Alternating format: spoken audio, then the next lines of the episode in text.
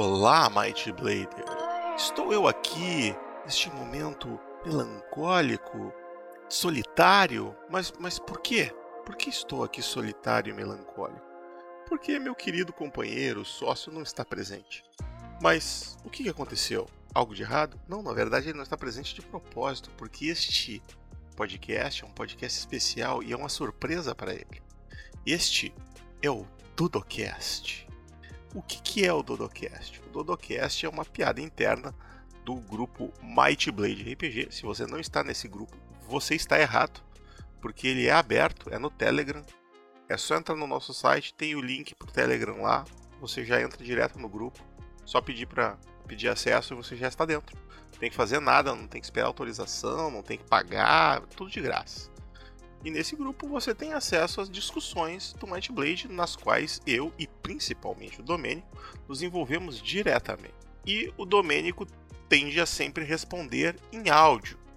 Principalmente quando é uma questão mais complexa, ele manda áudios de 3 minutos, 4, às vezes 6, e em algumas vezes 10, 12, né? Então por causa disso a gente apelidou Dodocast. Quando aparece lá em cima no Telegram, Domênico gravando áudio, a gente fica olhando assim, e nada do áudio vir. Domênico gravando áudio. A gente já começa a falar, ó, já vai, vai vir o Dodocast de hoje. Então, o que, que eu fiz? Muitas dessas respostas do Domênico são extremamente interessantes. Algumas delas até suscitaram episódios aqui no, no, no mas eu não queria que esse material se perdesse. Então eu resolvi compilar tudo. São 12 áudios que são referentes a todo ano de 2021, que foi quando a gente começou o grupo no Telegram, e até fevereiro desse ano. Eu estou gravando esse episódio no dia 8 de fevereiro, para ficar claro. Na verdade, agora já é dia 9 de fevereiro, que já passou da meia-noite. Mas enfim, compilei os áudios aqui e eu li as perguntas, né? Eu estou lendo as perguntas e colocando a resposta do Domênico. Estou dando ali os créditos, quem é que fez a pergunta lá no grupo tudo mais. Então, esse é um episódio especial Torre de Sarfon. Todo ele é uma Torre de Sarfon, respondendo dúvidas de vocês. Como esse é o nosso primeiro episódio do ano, a gente já não teve um episódio em janeiro. Eu vou tentar repor esse episódio mais para frente. A gente tem um episódio extra em algum momento, talvez até mesmo agora em fevereiro. Vamos ver se a gente consegue fazer um, um, um buffer de episódios aí para ficar na, na gaveta alguns episódios para a gente ter, ter tempo né, para publicar mais. A gente já tem algumas pautas agendadas, mas não, não sei quanto tempo a gente vai conseguir gravar, né? Uh, janeiro foi muito atribulado, nós estávamos finalizando o Guia de Tebrim, eu tive Covid, tô bem, não foi nada demais, mas eu tive que ficar de resguardo, aí minha, minha voz foi pro caralho, então um problema. Agora vamos ver se a gente recupera. Eu quero que esse ano a gente feche o ano com 12 episódios. E aproveitando, eu quero fazer alguns recadinhos aqui. Como eu comentei, o Guia de Tebrim está terminado. Nós estamos finalizando ele essa semana. Eu estou recebendo ainda, se você é apoiador do Guia do Vilão ou é nosso apoiador na Might Forge, você já recebeu uma cópia do Guia de Tebrim, uh, uma cópia prévia, ainda não é a cópia final, mas que já está com todas as ilustrações, com toda a diagramação pronta e eu estou recebendo feedback da galera de algum erro, algum problema que eles possam vir a encontrar. Já corrigi várias coisas, inclusive. E na próxima segunda-feira, dia 14, ele vai para a gráfica. Então, se você quer participar da ajudar na correção, por favor, dá uma baixada no arquivo, dá uma olhadinha e mande o seu pitaco lá no nosso e-mail mightblade.oficial@gmail.com. Depois disso, nós vamos para o. Nós já estamos, na verdade, porque já terminou o livro, né? Então o Domênico já está trabalhando nas ilustrações e no texto, e finalizando o texto do Codex Monstrorum, que é o último livro que falta do financiamento.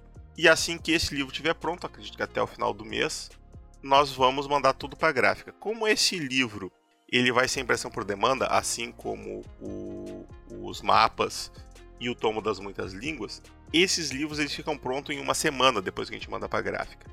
Então, o que realmente vai segurar o, o, o envio do resto das, das, recompensas do financiamento vai ser o tempo agora de finalização desse livro, que é a última coisa que falta, porque o tomo das muitas línguas já estava pronto, a gente fez algumas revisões nele, e o, o, o Guia de Tebrim tá pronto já. A questão de.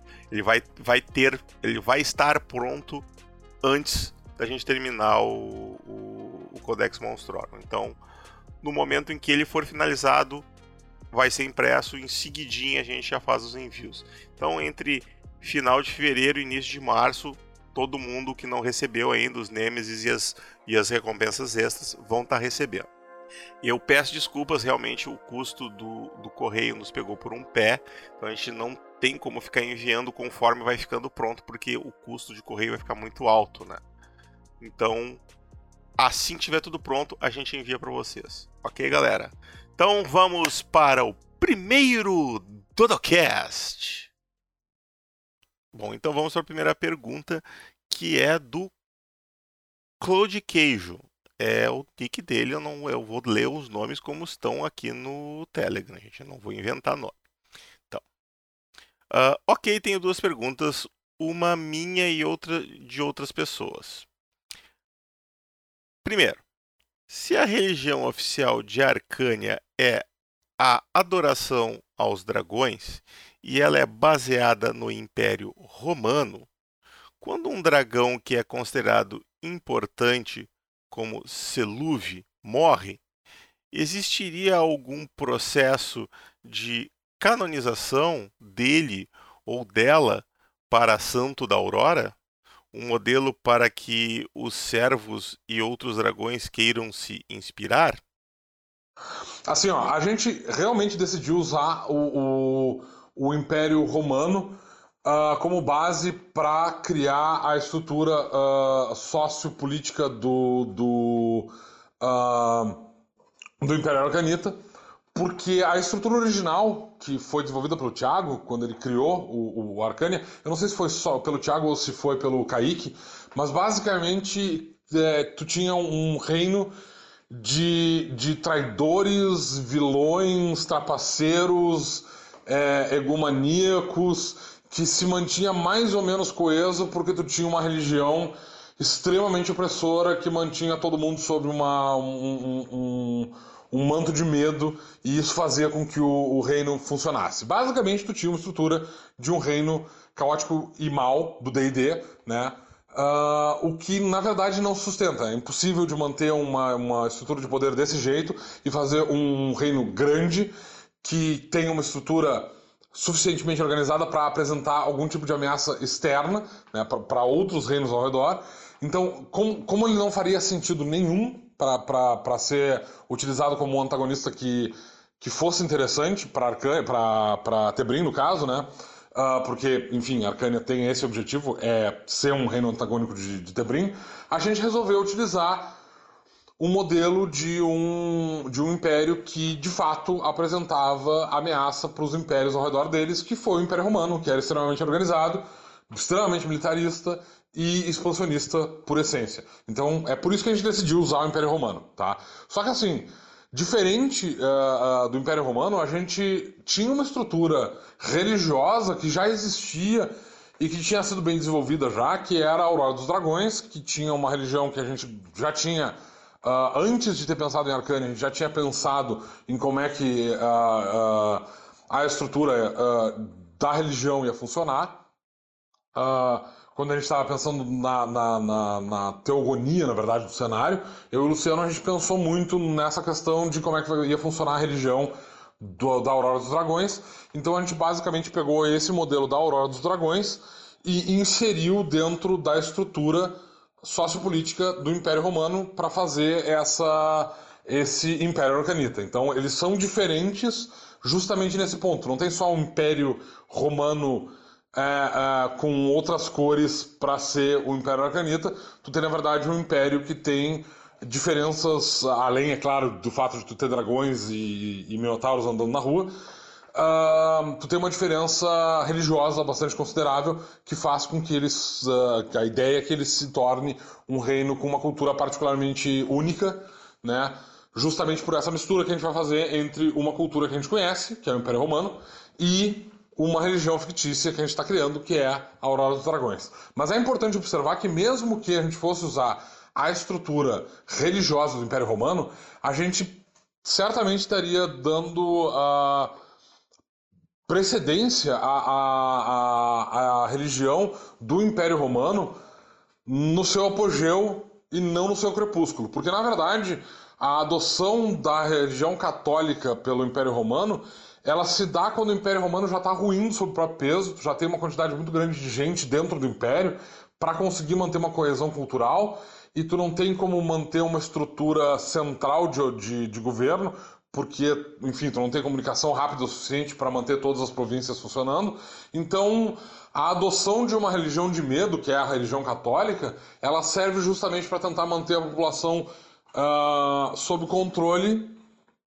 Uh, para fazer com que o império continue pelo menos funcionando, se não expandindo, pelo menos funcionando de uma maneira mais ou menos organizada, sem que tu tenha levantes populares, por exemplo, né? Porque tu usa uma religião que diz, olha, tu tem que ser humilde, tu tem que ter, tu sabe que tu nasceu torto e errado, porque Uh, em algum momento, teus antepassados cometeram um grande pecado, pecado é uma coisa terrível que vai te levar para o inferno, então tu quer ser humilde e tu quer, uh, se alguém bater em ti, tu dá outra face, tu tem que ser uma ovelha em vez de ser um leão, basicamente tu tem que ser subserviente. Então, a ideia da, da, da adoção da religião católica servia justamente para criar um povo extremamente submisso, que era o que o Império Romano estava precisando, porque tu tinha muita gente de cultura muito diferente e isso estava causando, causando muita, muito atrito dentro do, do, do, do Império Romano.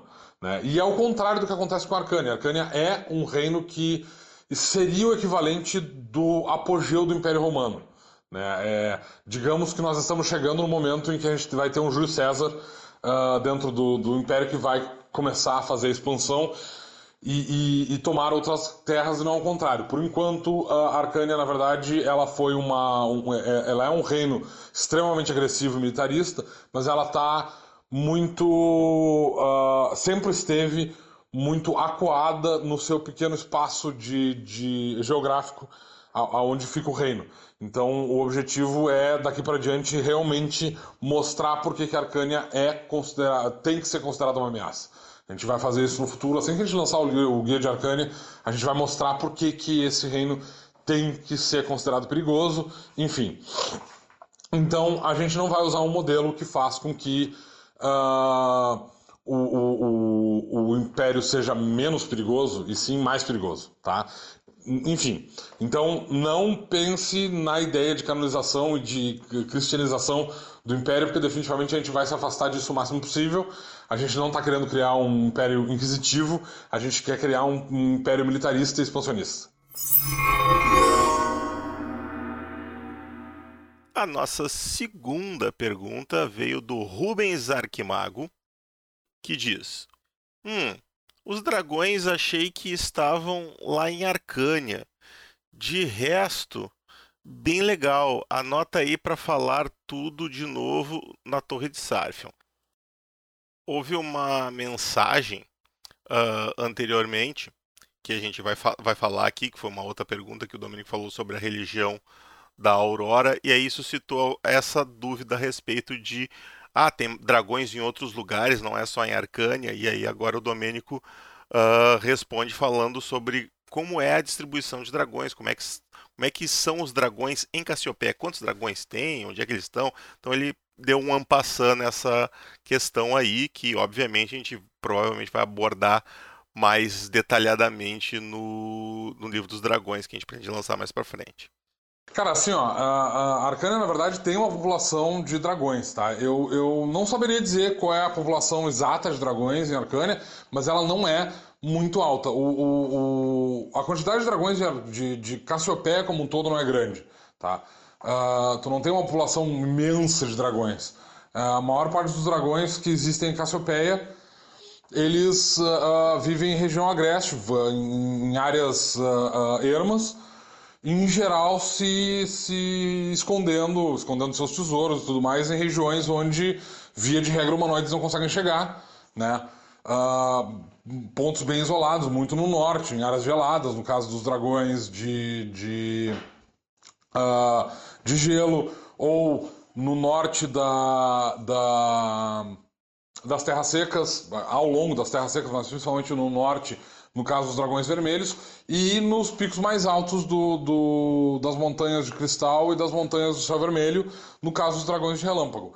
Mas também tem uma população considerável de dragões que não são dragões de fogo frio ou eletricidade ao longo de Cassiopeia. A gente vai tratar deles quando a gente lançar o, o, o Codex Draconoro. Mas a população de uh, dragões de Arcânia é formada basicamente por esses três tipos de, de os, os, três tipos clássicos de dragão, os dragões elementais, né? O dragão de frio, de fogo, de eletricidade. Esses três dragões são mais comuns em Arcânia. Uh, mas a população deles não é gigantesca, assim. Tu não tem 100 dragões em Arcânia. Tu tem ali umas duas dúzias de dragões em Arcânia, talvez. Não é uma grande quantidade. Porque dragões eles exigem uma quantidade muito grande de comida, em primeiro lugar. Eles exigem uma quantidade muito grande de espaço. Eles são criaturas extremamente agressivas. Enfim, né, eh, se Arcana tivesse uma, uma quantidade enorme de dragões, eles já tinham dominado a porra do planeta inteiro, porque eles iam usar eles como uh, arma de guerra. E eles não têm uma população grande o suficiente. Não tem, não tem dragões hoje em dia em Cassiopeia o suficientes o suficiente para que, se todos os dragões se unirem, eles conseguiriam vencer todas as nações do, do continente. Então é, é bom levar isso em consideração. Dragões não são uma, uma criatura, não são criaturas particularmente comuns em, em Cassiopeia. Aliás, eles não são nada comuns. Eles já foram, mas a maior parte dos dragões foi exterminado logo depois do, do da revoada. Muitos deles voltaram para pro, os planos elementais e os que ficaram, em geral, quase todos eles foram exterminados. A gente tem uma quantidade muito pequena de dragões em Cassiopeia. Então, não, não, não chega a ter uma cultura dracônica em Cassiopeia, nem em Arcânia. O, os dragões arcanitas eles estão uh, dentro da, da, da, da, cultura, estão integrados à cultura, e eles ocupam um espaço que é basicamente o mesmo espaço dos arcanitas e dos dracomantes, que é o de líderes uh, religiosos eles são vistos como semideuses, digamos assim, mas ah, a, população deles não é extraordinária, não tem uma quantidade gigantesca. Tu não tá andando na rua e tem um dragão passeando como se fosse, um, sei lá, uma carroça, assim, tipo, ah, tem uma charrete ali, vamos trocar. Imagina que tu tá andando numa cidade uh, uh, vitoriana e em vez das charretes tu troca por, por dragão, não é assim. Dragão é uma coisa muito... Uh, ele, tu vai ver dragões voando pelo céu com certa frequência, duas, três vezes por dia, mas isso não quer dizer que tu vai cruzar com dragões no, na tua vida diária. Inclusive, os cidadãos arcanitas de, de classe baixa, os trabalhadores, né, os artesãos, a maior parte dos homens livres, é, dificilmente tem contato com dragões. Vai, vai encontrar um dragão só quando vai numa literalmente numa parada em homenagem àquele dragão, tu vai ver a criatura meio que à distância e tal. É, não, não, não é como se ele fizesse parte da população geral. A nossa terceira pergunta, bem, não é uma pergunta, eu vou dar uma resumida aqui, porque o, o Claude Queijo conjurou uma parede de texto. Então, mas ele basicamente ele fala de como ele abordou a religião da Aurora dentro de como ele abordou a religião da Aurora na versão dele do cenário, né, de, de quando ele está mestrando, né, e o Domênico respondeu explicando de como isso é realmente na cabeça dele, na minha, de como é essa estrutura da religião da Aurora dentro de Arcânia. Foi uma resposta bem longa para comp compensar a parede te de texto do Claude. Cara, assim, ó, a, a a, a igreja, a, a, o Templo da Aurora, como instituição, ela tem uma, um, um corpo de doutrina que é bastante específico e que é usado de maneira mais ou menos unânime justamente porque mantém o, o, uma coesão dentro do, do, do, reino. É importante observar que, tipo assim, tu não tem um monte de gente da Aurora dos Dragões em Arcânia. Então é muito difícil que haja uma dissidência de outros cultos porque o que acontece é, diferente das nossas religiões, é, das religiões de verdade, como a gente vive numa, num, num, num, cenário em que divindades, na verdade, não existem, né? Uh, não tem deuses, então eles não se comunicam diretamente com, com humanos, eles não podem provar que eles existem porque eles não existem. Fica muito difícil de tu não fazer interpretações de uma palavra de uma divindade que alguém criou. Então o Magrão vai lá, ele cria, vai lá um bando de, de uh, de, de uh, padres e criam uma divindade lá e tem uma ideia genial para fazer. Olha, se a gente fizer assim, assim, assado, a gente passa uma, uma mensagem a gente mantém uma congregação sob controle usando a palavra de uma divindade que vai prometer vida eterna na, na, na no, no, depois da morte. E, e, isso permite que, que a gente diga para eles: olha, a gente está prometendo salvação, você só tem que seguir essas regras aqui, e a gente coloca regras que vão fazer com que eles sejam dóceis, fáceis de controlar. Só que aí tu tem um outro grupo de pessoas que olha aquela mensagem e diz: ah, peraí, mas eu tenho uma outra interpretação disso aqui. E se na verdade ele quisesse dizer que está todo mundo salvo já e que ninguém precisa seguir essas leis, porque afinal de contas esse cara é, é, é é, bonzinho pra caramba, então não tem por que ficar temendo que talvez a gente vá acabar indo uh, uh, sendo punido. No fim das contas, a gente pode fazer o que a gente quiser. E aí tu tem dissidências uh, de religiões. Em um cenário em que as divindades são reais e elas se comunicam de fato, e vai aparecer o maldito dragão e vai dizer: não, cara, não é essa interpretação, tu tá errado, baforada, morreu. O, o, o cara que tava dispersando uma palavra erroneamente.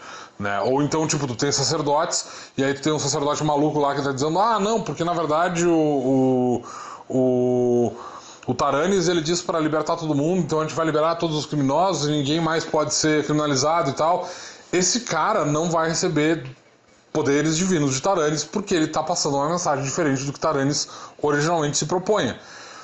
Então esse cara não vai ter poderes para demonstrar que a palavra dele é válida porque Taranis não está abençoando ele.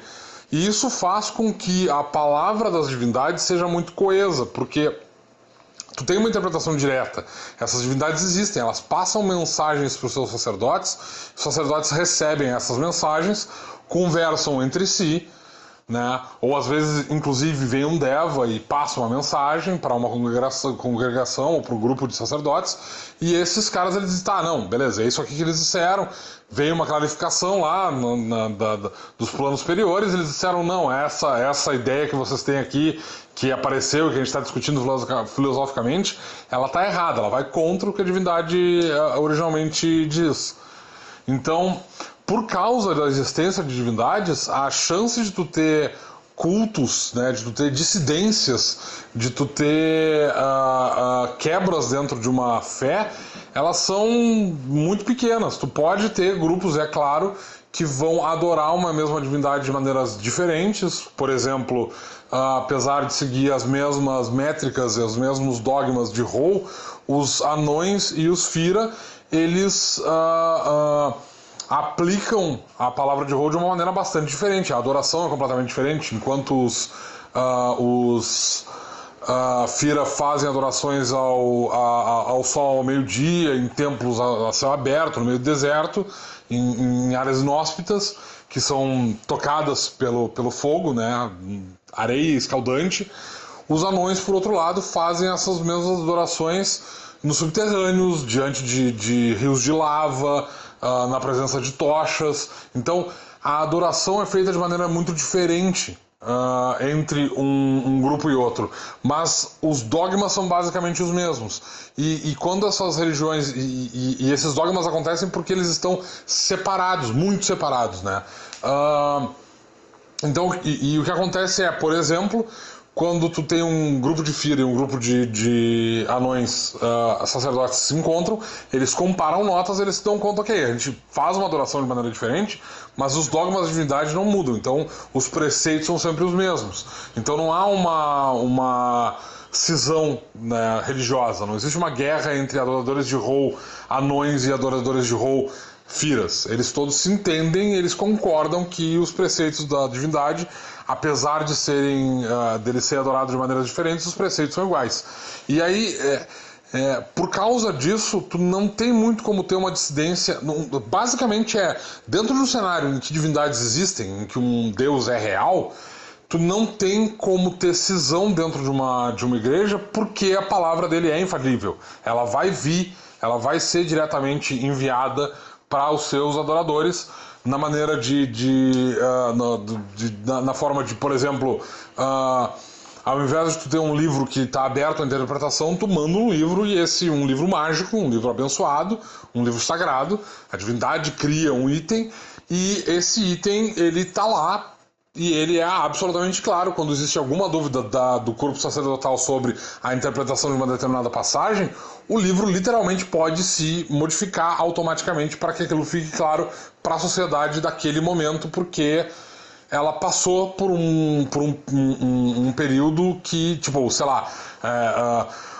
para pegar a Bíblia, por exemplo, tá? Tu tem uh, medições lá que são feitas em, em uh, pés, por exemplo, que aí não é, é em varas, na verdade, que não é mais uma, uma, uma medida que se usa hoje em dia. Então acontece como os, os, os, os adoradores daquela divindade eles usam um outro sistema métrico, o próprio texto magicamente se transforma para se tornar. Uh, para se adaptar àquela realidade daquele povo. De maneira muito semelhante, uh, existem várias interpretações, e a gente tem várias cisões dentro da Igreja Católica, por exemplo, porque tu tem uh, várias mudanças no livro que são feitas, e edições no, no, no, texto que são feitas porque o texto original não existe mais. Então tu não tem a palavra original daquele texto, tu não tem uma tradução uh, original, né? tu não tem uma versão. Uh, original do texto da Bíblia. Tu tem vários fragmentos e esses fragmentos foram alterados por sacerdotes por, com vários objetivos. Partes desses textos foram removidos, partes foram, foram adicionados. A própria ideia do o, o, paralelo com os protestantes, os protestantes têm partes da Bíblia que eles renegam. Tu tem os, os livros apócrifos, por exemplo, também. E aí tu tem pessoas que Uh, por causa dessas, uh, dessas modificações, tu vai ter cisões dentro da igreja, tu vai ter visões diferentes com relação à mesma, à mesma religião. O que não vai acontecer se tu tiver uma divindade de fato, uma divindade que está interessada em passar a palavra dela de verdade, de, factualmente, se ela existir, ela vai enviar uma, uma escritura original que vai ser indestrutível, tu não pode alterar, essa, é, essa escritura, vai ser um, é, é, é um item bastante básico, na verdade. Tipo, olha, cada um dos templos que tem mais de 100 anos, um, um dos, dos missais com a palavra da, de, de mirar, por exemplo, pum, vira um item abençoado e agora a palavra dela está ali. Uh, e, e, não tem uh, uma, um outro ponto importante são as traduções, porque tu tem várias traduções do mesmo texto. Então, por exemplo, a Bíblia originalmente ela foi escrita em hebraica em hebraico, exceto que algumas passagens elas são originalmente escritas em grego, porque elas são adições, adições posteriores ao corpo original do, do texto.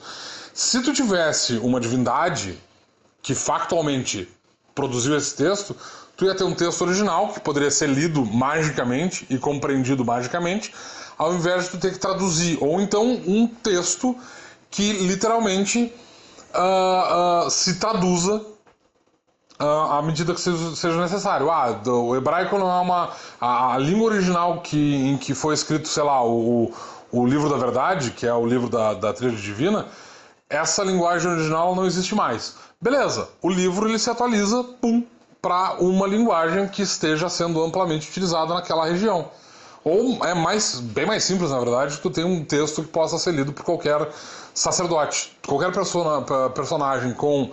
Uh, o livro está escrito numa, numa linguagem uh, antiga que ninguém consegue uh, decifrar, mas qualquer sacerdote, qualquer personagem que tenha um dogma, uh, um, dogma qualquer, lê o livro e ele consegue ler aquele, aquele texto como se fosse na linguagem que ele está mais acostumado. Apesar de ele saber que não é na linguagem dele, ele consegue ler e interpretar. E, inclusive quando ele compara notas com outras.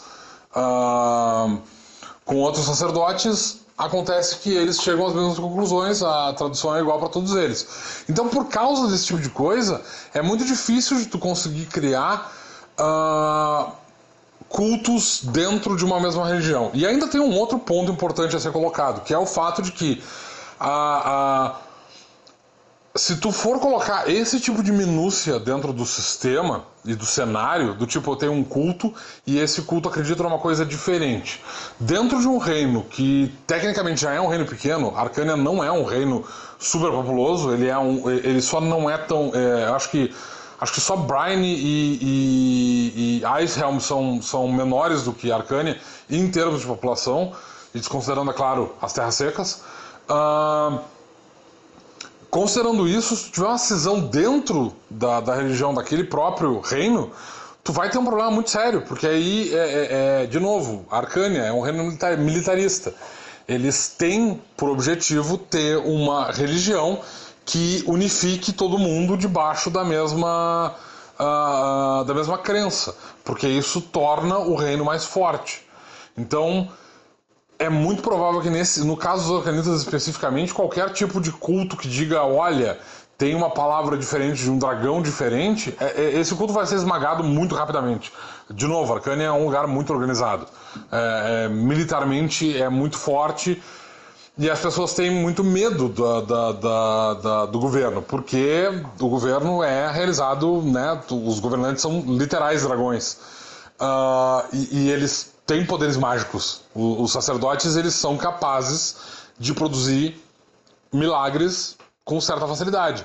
Então, por causa disso, uma cisão é muito difícil. Eu acho que seria mais possível, na verdade, tu ter, aliás, mais possível não. É, isso acontece de fato em Tebrim, é que a gente não teve como explorar isso ainda, porque a gente não tem tempo para escrever tudo que a gente quer, mas certamente em Tebrim ah, tu tem vários cultos diferentes a divindades diferentes. Então tu vai ter por exemplo, uh, igrejas, a igreja de Sarfion, por exemplo, ela tem uma, é, ela tem um foco que é completamente diferente da, da igreja de Mirá, e que é completamente diferente da igreja uh, de Denala, que é completamente diferente do foco da igreja de, de, dos elfos, que teoricamente também adoram Denala sobre outra denominação e tem um corpo de, de culto muito diferente.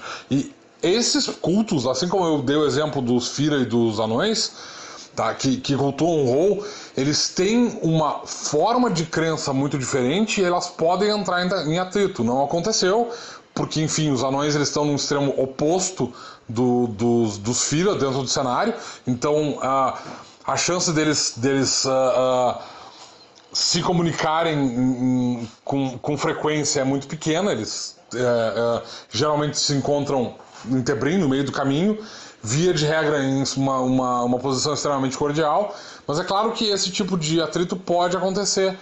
E tu pode ter visões muito diferentes que podem, é claro, levar a, a guerras uh, uh, é, religiosas. O que não aconteceu ainda, em grande escala, é, dentro do cenário, porque, de novo, tu tem as divindades, as divindades vão botar o, vão, vão vir vão mandar seus devas para uh, uh, interceder em nome delas e dizer então vocês estão lutando por nada porque vocês dois esses dois grupos estão seguindo as mesmas dog, a mesmo, o mesmo dogma só que de maneiras diferentes então Todos esses fatores fazem com que a ideia de ter cultos dentro de uma mesma religião seja, se não impossível, ao menos extremamente improvável.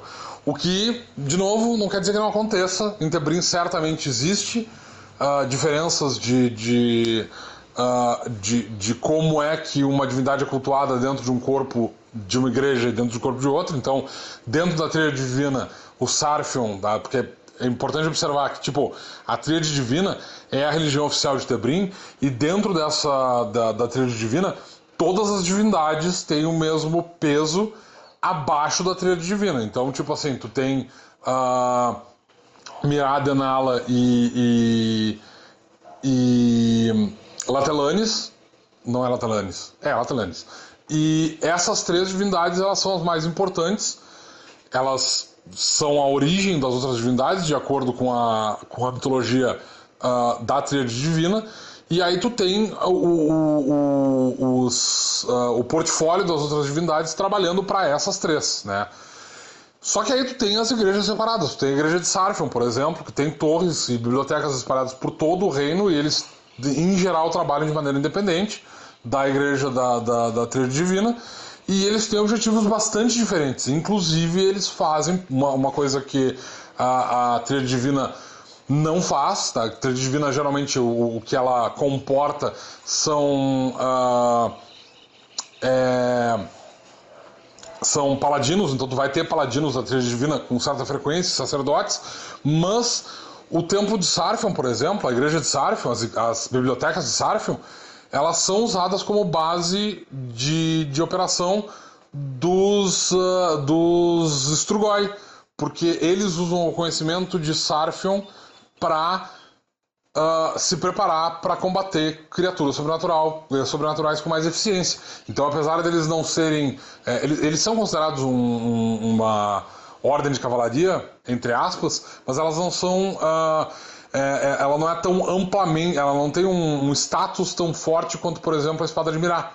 Que é uma ordem de cavalaria que é, uh, tá no reino todo e tal, e é aquele paladino clássico, armadurado, brilhante, de escudo e espada, que defende a lei, etc., e a ordem, o bem e os mais fracos, que é basicamente uma, uma reunião de várias crenças aí dentro, e aí depois tu, tu tem as bibliotecas de Sarfion com os seus próprios defensores, seus próprios campeões, na forma dos, dos Strugoi, que agem de uma maneira completamente diferente. Então, mesmo dentro de Tebrim, tu tem vários grupos, e, e aí Claro, tu tem o, o, os uh, uh, seguidores de, de Hadorn, que tem uma mentalidade completamente militarista e, e, funcionam de uma maneira diferente, tem uma outra estrutura. Então, cada um desses grupos funciona de maneira diferente, independente, e eles não são necessariamente uh, bem vistos uns pelos outros. E eles podem ter atritos quando eles se encontram e quando eles precisam agir com o mesmo objetivo. Aliás, em geral, eles não agem em conjunto justamente porque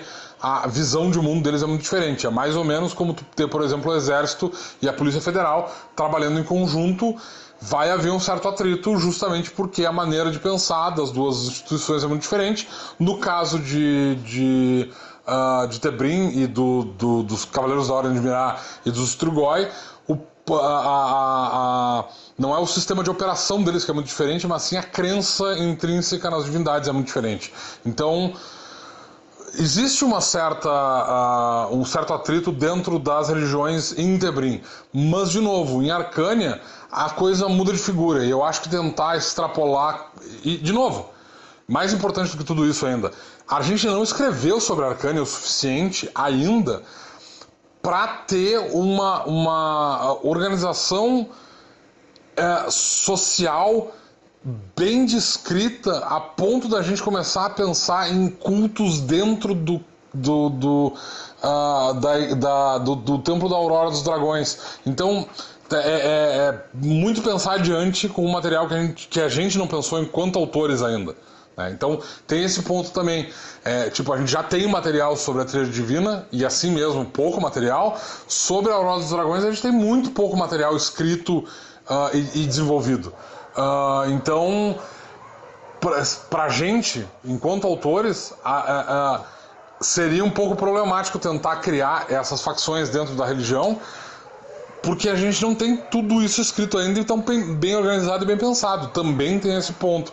É, então, enfim, é só para dizer que, tipo, talvez esteja colocando a ideia de criar cultos dentro da, da, da, da igreja. Seria mais fácil focar, por exemplo, na, nas possíveis, os possíveis atritos dentro das religiões estabelecidas em Tebrim e, e a partir daí tu criar uh, uh, plots interessantes e não pensar na, na, na, na, na, na Aurora dos Dragões e como é que ela age, porque é um material que a gente ainda não produziu e que não tem como a gente extrapolar muito em cima disso ainda, porque, de novo, a gente não escreveu ainda sobre o assunto. O que a gente tem é um material antigo que, honestamente, a maior parte do que foi escrito até agora, que está nas Dragon Caves antigas, vai ser revisado e vai ter uma cara diferente. Então, tem isso também, né, que tem que ser pensado.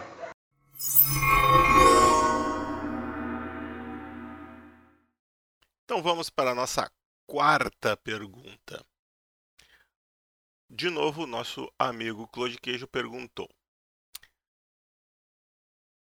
E ela é do Claude Queijo. O Claude Queijo está perguntando. Tá, o Claude Queijo está com muitas dúvidas esse, esse mês. O Claude Queijo estava com muitas dúvidas. Vamos lá. Se a maldição do carniçal tem como requisito consumir humanoides inteligentes para contrair a maldição barra doença, os gnolls, por culturalmente ter este costume de devorar humanoides, eles seriam imunes a esta maldição, resistentes, ou seria muito comum gnolls se tornarem carniçais ao longo do tempo?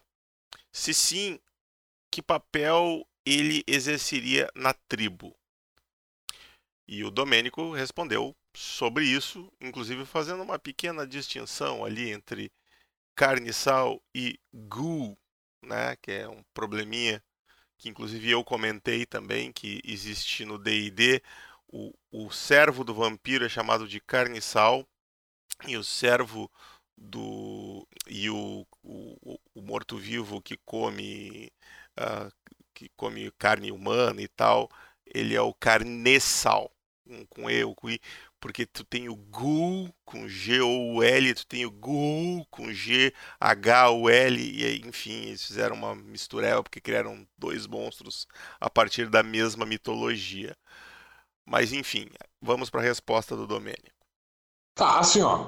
É, com relação aos gnolls e carniçais, eu tô com uma certa dúvida de, sobre o que, que tu tá falando. Porque, assim, uh, o carniçal do Might Blade, basicamente, é uma criatura que tem a sua mente escravizada por um vampiro, tá? Através de métodos que a gente vai explicar lá no Codex Maleficarum.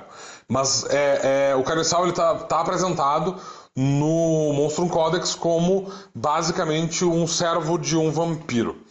E aí, é, é esse, esse servo do vampiro, ele, ele não importa se ele é um gnoll ou se ele é um faim, ele vai cometer uh, uh, atos hediondos, como, por exemplo, canibalismo, dependendo da vontade do vampiro que está controlando ele, não necessariamente da natureza dele. Então, não faz muito sentido ter. Uh, vampiros não são particularmente conhecidos por escolher gnolls como seus servos, escravos mentais. Enfim. Então, eu imagino que talvez esteja falando dos ghouls, que são um, um tipo de morto-vivo espontâneo que a gente apresentou na Dragon Cave 8 ou 9, eu não tenho muita certeza de qual foi o número, que basicamente é uma criatura senciente que comete canibalismo e depois disso eventualmente morre de fome e por conta dessa, uh, desse conjunto de fatores se torna um ghoul. Nesse caso, de fato, o, os uh, gnolls eles são conhecidos por terem, digamos assim, poucos princípios no que diz respeito ao que é que eles vão usar como fonte de alimentação e eles podem eventualmente cometer canibalismo sim, com mais frequência do que outras raças, particularmente, né? Só que exatamente por causa disso, a chance de eles morrerem de fome especificamente é muito baixa. Porque talvez os ramelins sejam a única raça que tenha uma taxa de mortalidade por uh, uh, por fome menor, porque os ramelins podem literalmente se alimentar de qualquer coisa. Praticamente. Qualquer, qualquer uh, fonte de lixo para eles é uma fonte de alimento. Enquanto que os gnolls eles não têm essa vantagem, mas em compensação eles são capazes. É, eles basicamente se alimentam de qualquer coisa razoavelmente comestível que passa na frente deles. Né? Então, Uh, e, e, além disso, o, o, o, personagem se transformar, uma, uma criatura senciente se transformar num ghoul, também uh, parte do princípio de que essa criatura conseguiu manter a sanidade ou parte dela no processo de morrer de fome. O que não é muito comum com os gnolls, que são criaturas com baixa vontade e que não têm um grande controle, né, uh, e nem um grande autocontrole, e provavelmente sucumbiriam à loucura bem antes de chegar a realmente morrer de fome, eles provavelmente uh, uh, uh, morreriam de, outras, de outros fatores, como por exemplo tentar atacar uma criatura mais forte do que eles, porque estariam sob um efeito de, de é, literalmente loucura, né? estão com tanta fome que estão enlouquecidos. Tá, mas tem regras para isso lá né, na Dragon Cave 8 ou 9, eu não lembro direito. Tem que se dar uma olhada nessa, nesse fator. Mas por causa do, muito, muito, do, do baixíssimo autocontrole que os gnolls apresentam, eles não são uma raça com mais chances de apresentar uh, ghouls, justamente por causa disso. Porque, beleza, eles cometem canibalismo com frequência? Sim, mas a maior parte dos, do, dos gnolls canibais não chega a, a ter a oportunidade de passar pela transição de sobreviver à própria loucura quando começam a passar fome num ponto em que eles uh, uh, podem ser é, amaldiçoados com, com a, a, a, maldição do Ghoul. Então não, não é particularmente comum que, que uh, gnolls sejam ghouls. Eles é, é mais comum tu ter um, um, um gnoll ghoul do que, por exemplo, um faen ou um um Tylox ou um, um ou um Metadilho, que são raças extremamente. É, é, como é que eu vou dizer isso? É, é, pouco agressivas, né? E que dificilmente cometeriam um ato de canibalismo. Mas entre as outras raças que são mais dadas talvez eu pudesse incluir os elfos aqui né, nessa lista, mas as outras raças elas são mais ou menos equivalentes no, no, no que diz respeito, tipo, ok, um gnoll, talvez um ramelin, ele esteja mais inclinado a cometer canibalismo porque tem poucos princípios com relação ao que, que ele vai comer, mas em compensação eles não costumam sobreviver à loucura. Então não, não, não, não tem uma maior quantidade de uh, gnolls ou ramelins ghouls do que teria de outras raças, porque, de novo, só para reforçar, eles estariam mais inclinados a cometer canibalismo, mas eles provavelmente não conseguiriam sobreviver à loucura de passar fome até morrer depois de ter feito isso. Então, não, não são mais comuns. A nossa quinta pergunta é referente a um material que o Domênico publicou lá no grupo do Might Blade RPG, onde ele revisou todos os elementais que estão no Monstro Codex, uh, do fogo e do frio, e acrescentou os elementais do relâmpago, assim como alguma revisão de habilidades referentes a esses elementais, tanto do feiticeiro quanto do evocador. Se você não acessa o grupo Might Blade RPG no Telegram, Might Blade RPG 2.xdc, esse é o nosso grupo oficial aberto a todos. Né? Não, não precisa pagar nada, não precisa ser nosso apoiador, é só entrar lá e acessar. Uh, então, se você não acessa, você está perdendo esse tipo de informação super útil, né? Porque a terceira edição teve uma série de revisões, mas a gente acabou criando alguns, alguns detalhes que ficaram faltando né? E aí esse, esse material especificamente ele vai estar no novo uh, Codex Exoplanorum, que vai ter todas as criaturas extraplanares, e vai ter lá os elementais. Então, o Murilo perguntou a respeito disso o seguinte: então, devido a esse fator extraplanar, é possível encontrar um elemental de gelo habitando os arredores de um vulcão sem derreter? E então vamos à resposta do Domênico. Cara, assim, ó. Uh, tu disse que não leu direito, eu tenho a impressão de que no começo do arquivo ali e tal, tá descrito que esses elementais, eles não são criaturas naturais do plano elemental, tá? Eles são aqueles elementais, essas fichas que estão apresentadas nesse arquivo, são para aqueles elementais que são conjurados através de uh, magia arcana. Então, o, o, feiticeiro tem algumas magias de invocação de elemental, e o invocador, que é aquele caminho que está lá no Guia do Herói, também tem algumas habilidades para invocar elementais, tá? Então, essas criaturas, elas servem para uh, eh, especificamente para essas criaturas que são os elementais invocados, ok? Uh, então, assim, se tu, se tu tiver um, um, um, conjurador que invocar um elemental do gelo, tá? Fora de vulcão, porque dentro de vulcão, como está descrito ali no arquivo, tu precisa da matéria-prima, tá? Ele precisa juntar material e, e, infundir esse material com energia elemental. Então, tu precisa, no, no, no caso do elemental de, de, gelo, tu vai precisar de uma quantidade considerável de água que tu não vai encontrar dentro de vulcão, porque né, é quente, essa água provavelmente não vai estar disponível. Mas tu pode, por exemplo, invocar uh, esse elemental fora do vulcão e depois entrar nesse vulcão e esse elemental ele não vai derreter dentro do, do vulcão porque ele é uma criatura elemental e ele não sofre dano ambiental, tá? Então ele não vai uh, perder massa, ele não vai evaporar porque ele está num ambiente muito quente, tá?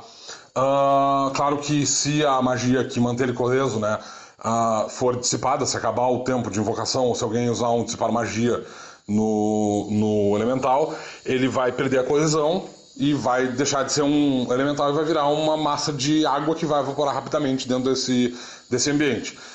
Nesse caso, inclusive, se tu tiver uh, mana ainda, tu pode invocar outro uh, elemental de água, uh, de gelo, porque tu vai ter água disponível para fazer o mesmo tamanho de elemental, tá? mas eu acho que isso está tudo escrito ali no, no, no, material. Dá uma lida no, no começo da descrição ali. Tá, e assim, ó, é, como eu disse, esse, esse material que está aí é um material exclusivamente falando sobre os elementais invocados, tá? O feiticeiro tem três uh, invocar elemental, tem invocar elemental 1, invocar elemental 2 e invocar elemental 3, tá? Uh, que permite que, na descrição da habilidade, diz que ele pode invocar elementais do fogo do gelo, uh, pequenos, com invocar elemental 1, médios com invocar elemental 2 e grandes, gigantes com invocar elemental 3, tá? Uh, obviamente, essas habilidades, mesmo que não esteja descrito nelas, tu pode usar essas mesmas habilidades para invocar elemental do relâmpago, pequenos, no caso de invocar elemental 1, é, médios, no caso de invocar elemental 2, e grandes usando, gigantes usando o invocar elemental 3, tá? É, eles seguem esse. Eles vão seguir aquele mesmo custo que está ali na, na, na, habilidade, só vai escolher o tipo de, de, de, elemental. O invocador, que é um caminho que está lá no guia do herói, ele tem invocar elemental do fogo 1 e 2, invocar elemental do gelo 1 e 2, e ele deveria ter um invocar elemental do relâmpago 1 e 2. Só que na época que a gente fez esse caminho, a gente ainda não tinha ficha para elemental do relâmpago, a gente não tinha decidido muito bem como é que isso ia funcionar. Então ele não tem essas habilidades, essas habilidades vão aparecer no, no Codex Extraplanorum, inclusive a gente vai fazer uma revisão, uh, vai colocar ali né, a, a descrição do invocar elemental das, das, habilidades do feiticeiro, dizendo que tu pode usar elas para invocar elementais do relâmpago, e a gente vai adicionar duas novas habilidades para o invocador, que é invocar elemental do relâmpago 1 e 2, invocar elemental do relâmpago uh, ah, 1, assim como invocar elemental do gelo 1 e invocar elemental do fogo 1, tu pode uh, invocar elementais pequenos e médios e com invocar uh, elemental do relâmpago 2, assim como invocar elemental do gelo 2 e invocar elemental do fogo 2, tu pode invocar elementais uh, gigantes ou colossais, tá? E a gente vai adicionar todo esse material uh, no, no Codex Extraplanorum, bem explicadinho, mas se os, uh, a métrica vai ser, ser a mesma, tá? Essas habilidades elas são basicamente iguais. Então, se algum mestre quiser utilizar essas, quiser criar essas habilidades para sua mesa, para permitir que os conjuradores invoquem elementais do relâmpago, tá? Não tem problema, não tá quebrando regra, é isso aí, as fichas estão aí para isso, tá? E aí, assim, ó, esses elementais são especificamente, essas fichas que estão nesse arquivo, são para elementais artificialmente criados através de magia arcana, aglutinando energia elemental no plano material, usando uh, elementos do plano material para criar o corpo dessa criatura, tá? Como está descrito ali no, no arquivo. Então, esse, essas fichas são para uh, elementais artificiais, tá? Elementais conjurados. A gente vai ter, obviamente, no Codex Extraplanorum, uh, fichas das criaturas elementais naturais do plano elemental. Salamandras, eu não vou lembrar o nome agora dos, dos outros dois tipos de, de Uh, eu acho que é Kiones, os, os elementais do, do, do, gelo, mas eu não lembro como é que é o nome dos, dos elementais do relâmpago. Mas eles, uh, esses elementais eles têm, uh, vão ter, vai ter três tipos diferentes de elementais desses três tipos de, de elemento, que vão ser criaturas naturais do plano elemental, que obviamente podem vir para o plano material através de portais. Uh, e talvez, se o personagem for ao plano material, uh, elemental, ele vai poder encontrar com essas criaturas. A gente vai ter ficha para essas criaturas eventualmente, mas esses não são, não, não são essas fichas que estão apresentadas aí, tá? Essas fichas dizem respeito especificamente a elementais invocados. É claro que o, o, se o mestre desejar usar elementais naturais do plano elemental, ah, sei lá, apareceu aqui um elemental do gelo que é inteligente, está nessa área, ele pode usar essas fichas para simular essas criaturas, uh, mas a, a, a, os elementais naturais do, do, do plano elemental, né, o, o, esses elementais eles vão ter umas fichas um pouquinho diferentes. Para começo de conversa, eles não vão ter a mente vazia, por exemplo, porque eles são capazes de raciocinar. Eles não vão ser trogloditas também, porque eles não vão ser. Uh, enfim, eles vão ser capazes de raciocinar, né? Então eles não vão ter essas habilidades. Eles vão ter um, um, algumas diferenças. E o, tanto o elemental do fogo quanto o elemental do relâmpago, os que são invocados e estão aí descritos nesse arquivo, eles têm uma massa muito pequena, porque Uh, o elemental do, do fogo ele usa brasas para se manter é, material inflamável, para se manter coeso no plano material, enquanto que o elemental do relâmpago usa uh, é, metal e outras partículas uh, imantáveis para se manter coeso no plano material. Os elementais naturais do plano elemental, eles vão ter um corpo físico, tá? No caso do muito semelhante ao elemental de gelo. Então, o elemental de fogo, o, o, o a salamandra, ela vai ter um, um, corpo feito de magma, provavelmente. Uh, aliás, provavelmente não. Eles vão ter um corpo feito de magma. Então eles vão ter um, um eles vão ser mais pesados e tal, vão ter um corpo físico, enquanto que os, os elementais de, do relâmpago, que eu não lembro o nome agora, eles vão ter um corpo metálico, então eles também vão ser grandes e pesados, que nem o elemental do gelo. Então eles vão ter diferenças com relação a esses elementais que estão apresentados nesse material aí, tá? Então o, o mestre pode já pensar nisso se ele quiser, tá? E modificar algumas coisinhas, enfim. Então, uh, vai haver algumas diferenças mecânicas com relação a isso, mas dá para usar essas fichas para criar elementais naturais uh, de maneira a, a, colocar esses, esses elementais no jogo se o mestre quiser, mas, de novo, né? Vai, pode haver revisão, podem haver modificações, e as criaturas naturais do plano elemental elas vão ter umas fichas um pouquinho diferentes desses elementais aí, beleza?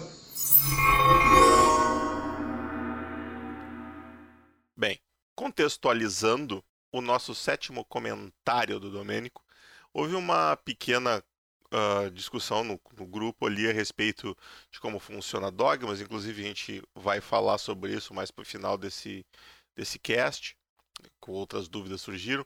E especificamente alguém comentou sobre o dogma da honestidade. O Murilo Augusto colocou um comentário que foi: O guarda real diz: Você aí matou o barão do condado?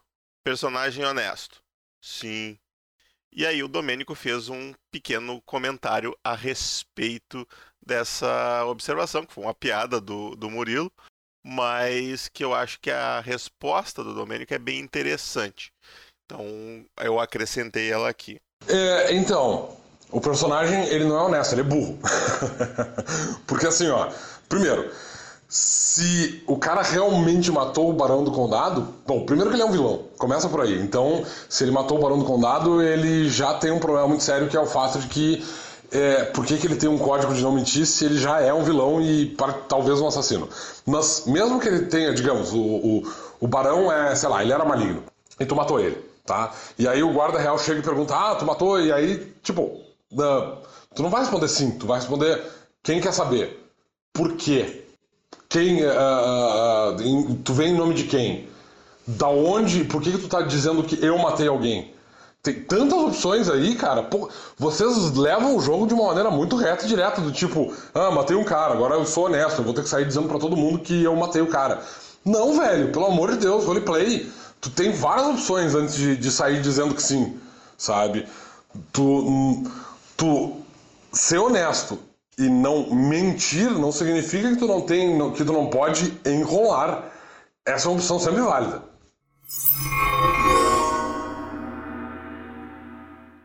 Então, agora nós temos um certame.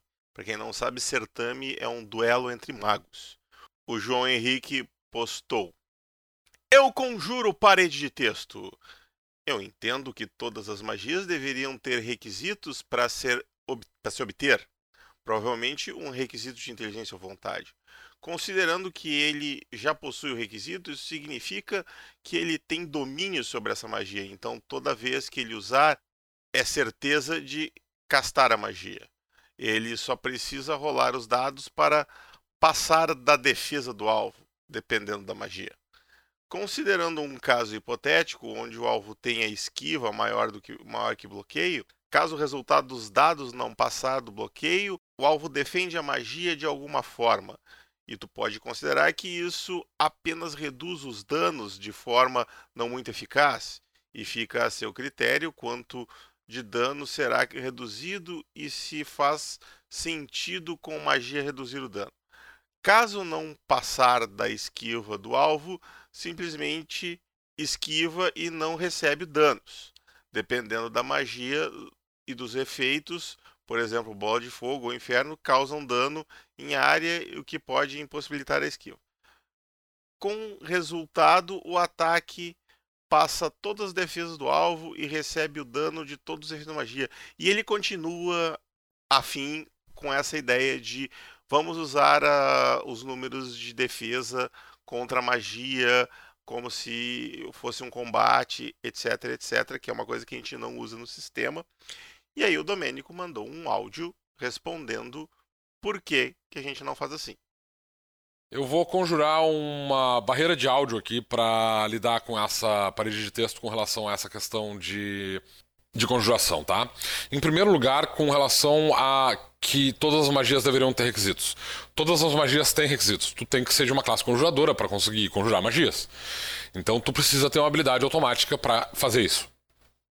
Uh, e é importante observar isso porque, apesar de tu estar tá, uh, com, com conhecimento arcano ou conhecimento místico, tu tá tendo acesso a uma parte do sistema que outras classes não vão ter acesso, todas as outras classes elas recebem é, é, bônus para usar outras partes do sistema. Então, se tu for um combatente, tu recebe um bônus para causar dano com armas brancas, tá? Automaticamente. Se tu for um ladino, tu recebe bônus para fazer coisas ladinas. Se tu for um patrulheiro, tu recebe bônus para acertar com armas à distância. Os conjuradores, eles têm que gastar a habilidade automática deles só para ter acesso a uma mecânica. Tá? Isso já deixa eles um pouco para trás. Por quê? Porque eles não recebem um benefício automático para usar magias. Eles têm que destrancar elas com a habilidade automática deles, e isso significa que eles já saem em desvantagem com relação a outras, uh, a outras classes nesse aspecto. Tá? E sim, eu sei que as pessoas vão dizer, mas tem outros benefícios de conhecimento arcano, conhecimento místico, mas esses benefícios, vamos ser honestos, eles só estão lá para diferenciar um do outro, eles são pífios e quase nunca são usados em mesa porque eles não são bons benefícios, tá?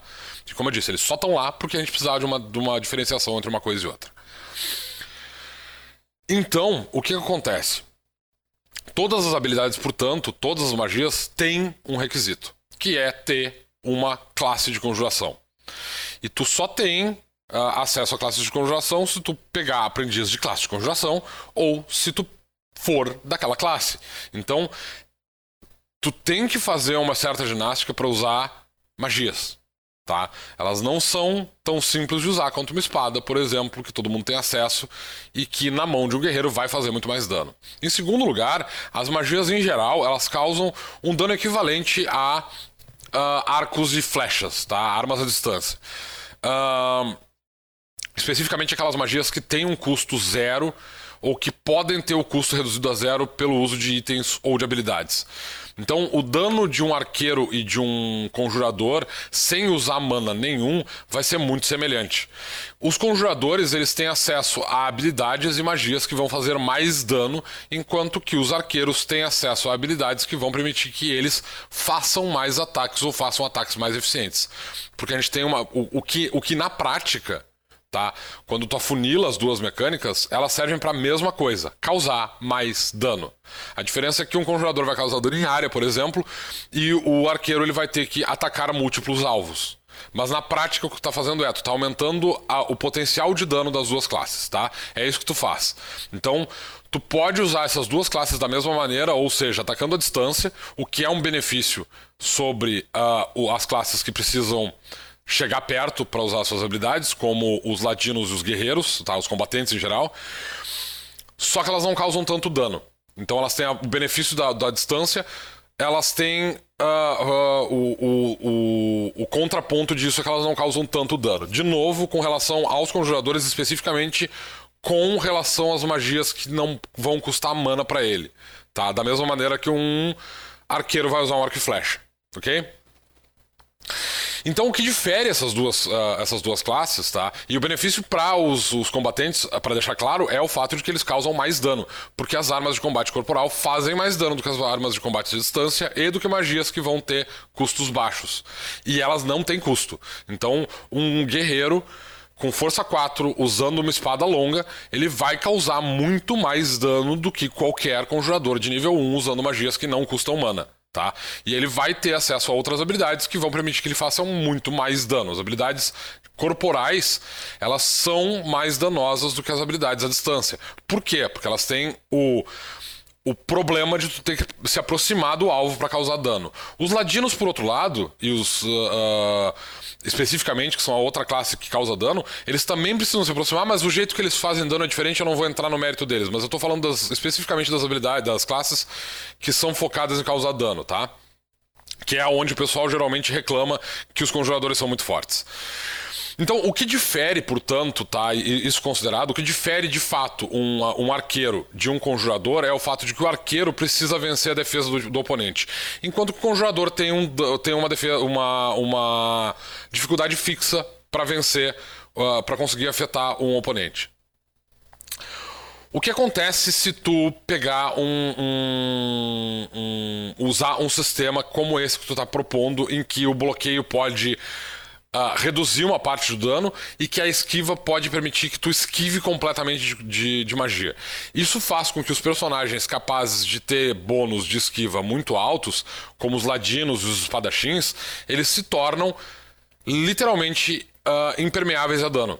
Porque eles não vão ter que se preocupar com dano ambiental, porque eles dificilmente vão sofrer dano de queda, porque eles vão geralmente vão ter agilidade alta e vão ser, portanto, vão ser muito bons em escalar, em saltar, vão ter uma, uma uh, um deslocamento extremamente eficiente, mais do que o de personagens que tenham força elevada, ou outros atributos, ou vontade elevada, ou, ou inteligência elevada eles vão ter uma esquiva muito alta, o que significa que eles vão sofrer dano físico em combate, tanto corpo a corpo quanto à distância, com muito menos uh, uh, frequência do que um personagem que tenha uh, uma, uma esquiva mais baixa, ou uma defesa, enfim, mais baixa. E aí o que acontece é: o que tu pode fazer para lidar com esses personagens é justamente colocar um conjurador lá para usar magias contra ele e fazer com que ele perca esses benefícios. Só que se tu cria um sistema em que ele pode literalmente usar a defesa dele contra magias, ele agora fica impermeável a qualquer efeito. Porque tu não pode usar raízes. Uh, uh, Uh, gavinhas e espinhos para segurar o cara no lugar e fazer com que ele não possa esquivar. Tu não pode causar dano nele com magias porque uh, ele vai esquivar desse dano. Então, basicamente, tu torna esse tipo de personagem uh, mais poderoso do que os outros personagens em jogo. Porque tu não tem como lidar com eles. Tu não tem uma mecânica. Como é que tu lida com um personagem nessa situação que tem uma, que tem uma defesa extremamente alta? Toda vez que tu tem que lidar com ele, o mestre vai ter que criar algum tipo de situação ambiental para fazer com que ele não possa se esquivar. Esse é o único jeito de lidar com ele. Ou seja, todos os combates vão ter que ser em lugares extremamente apertados, onde ele não possa se mover, etc, etc. E aí, se o jogador resolver que vai esquivar desse tipo de, de situação, ou seja, olha, é uma casinha pequena, eu simplesmente não entro. Eu deixo o resto do grupo ir para lá e o resto do grupo morre. Eu fico aqui fora. Quando os caras saem, eu espero eles sair e aí eu luto com eles e eu venço todos, porque eu não vou entrar num lugar muito fechado. Eu não vou entrar num pântano. O meu personagem não vai ficar atolado porque, eu, uh, porque ele não gosta de se sujar. Então, se o grupo vai nessa direção, eu simplesmente vou, vou, fazer uma outra volta. Eu tenho um deslocamento bom, eu sou capaz de me locomover com muita velocidade. Eu vou fazer a volta nesse pântano ao invés de ir pelo meio e eu vou enfrentar qualquer coisa que uh, apareça sozinho, porque eu sou impenetrável a dano. Entende que tu cria uma situação em que tu tem um personagem que tem esquiva alto, ele basicamente não pode ser ferido, e isso é um problema muito sério dentro do sistema. E é claro que tu pode dizer, ah, mas aí tem a parte do roleplay que tu vai querer fazer um guerreiro e tal, e nem todo mundo vai querer fazer personagens com agilidade alta e com, com esquiva alta. Não, não necessariamente todo mundo é overpower, mas os overpowers vão ser extremamente poderosos e eles vão ser capazes de lidar com qualquer coisa que o mestre possa criar e eles vão ser mais poderosos que o resto do grupo. E isso causa um problema. Então, não, essa mecânica que tu propõe, em que esquiva permite que o personagem esquive de magias, ela é muito ruim, extremamente danosa para o sistema e para os grupos que usarem isso como uma regra opcional. E aí é importante tu, a, a, tu diz assim, ah, porque algumas magias elas podem e outras não podem ser esquivadas.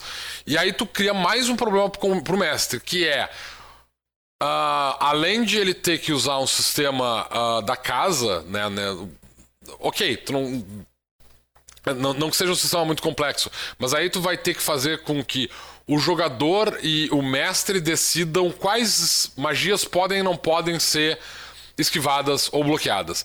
E isso vai causar uma quantidade gigantesca de discussões na mesa, pode ter certeza. Tá? Então, essa ideia, num primeiro momento, pode até parecer boa, mas ela é muito ruim, ela é muito danosa para o sistema. E, de novo, ela não precisa existir. Porque conjuradores são balanceados. Eles não têm problemas mecânicos no sistema e eles não são mais poderosos do que outros tipos de personagens. O que acontece é. Na, na verdade, eu, eu, tento imaginar o que acontece. Eu acho que o, o, que acontece, na verdade, é que os mestres ou os jogadores. Eu, eu não sei. Eu, eu, eu, eu, eu, na verdade, não consigo entender qual é a lógica de achar que essas classes são mais poderosas. Aonde é que. Eu preciso de exemplos. Em que, que mesas, que sessões de jogo foram estragadas porque tu teve um conjurador muito poderoso? Que. Que. que uh, desafios criados por um conjurador do mestre não puderam ser vencidos por um grupo só porque ele era um conjurador. Eu não vejo exemplos disso acontecendo, entende? As pessoas dizem, ah, porque os, os conjuradores são apelões. Da onde, velho? Aonde? Me dá exemplos. Eu preciso de exemplos, porque eu nunca vi nenhum exemplo. As pessoas reclamam disso, mas elas nunca me mostram isso de fato. Então eu não tenho como contrapor, porque eu não consigo criar uma situação que me faça perceber que conjuradores são mais poderosos que outras classes. Eles não são.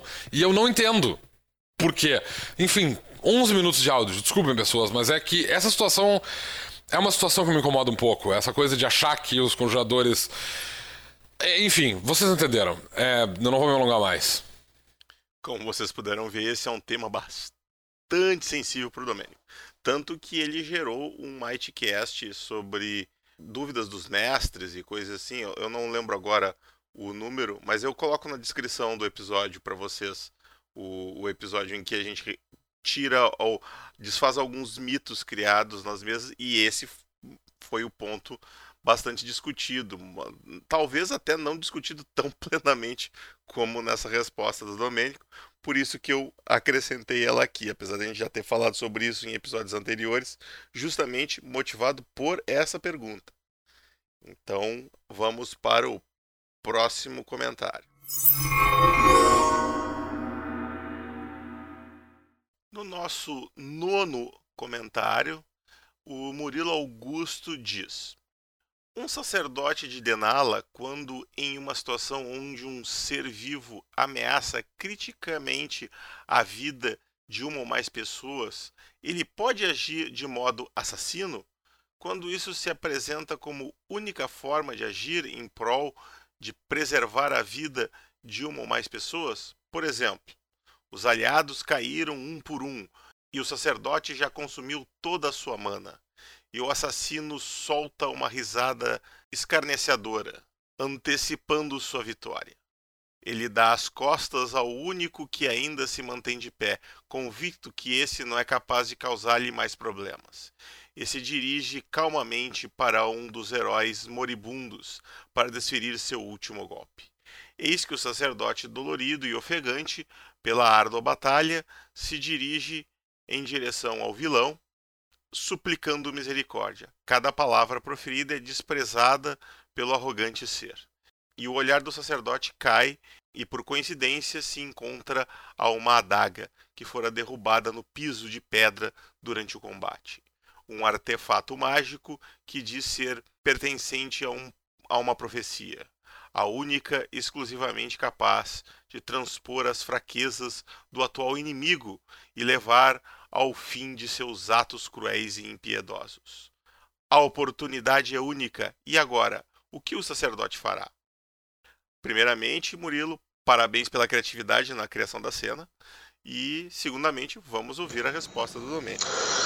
Tá, cara, vamos por partes aqui. A primeira questão é ler Dogma Discípulo da Paz. Ele diz o seguinte: Você deve sempre trazer a paz, não pode matar qualquer criatura e deve tentar encontrar um caminho que não exija combate em todas as situações. Esse é o primeiro ponto, tá?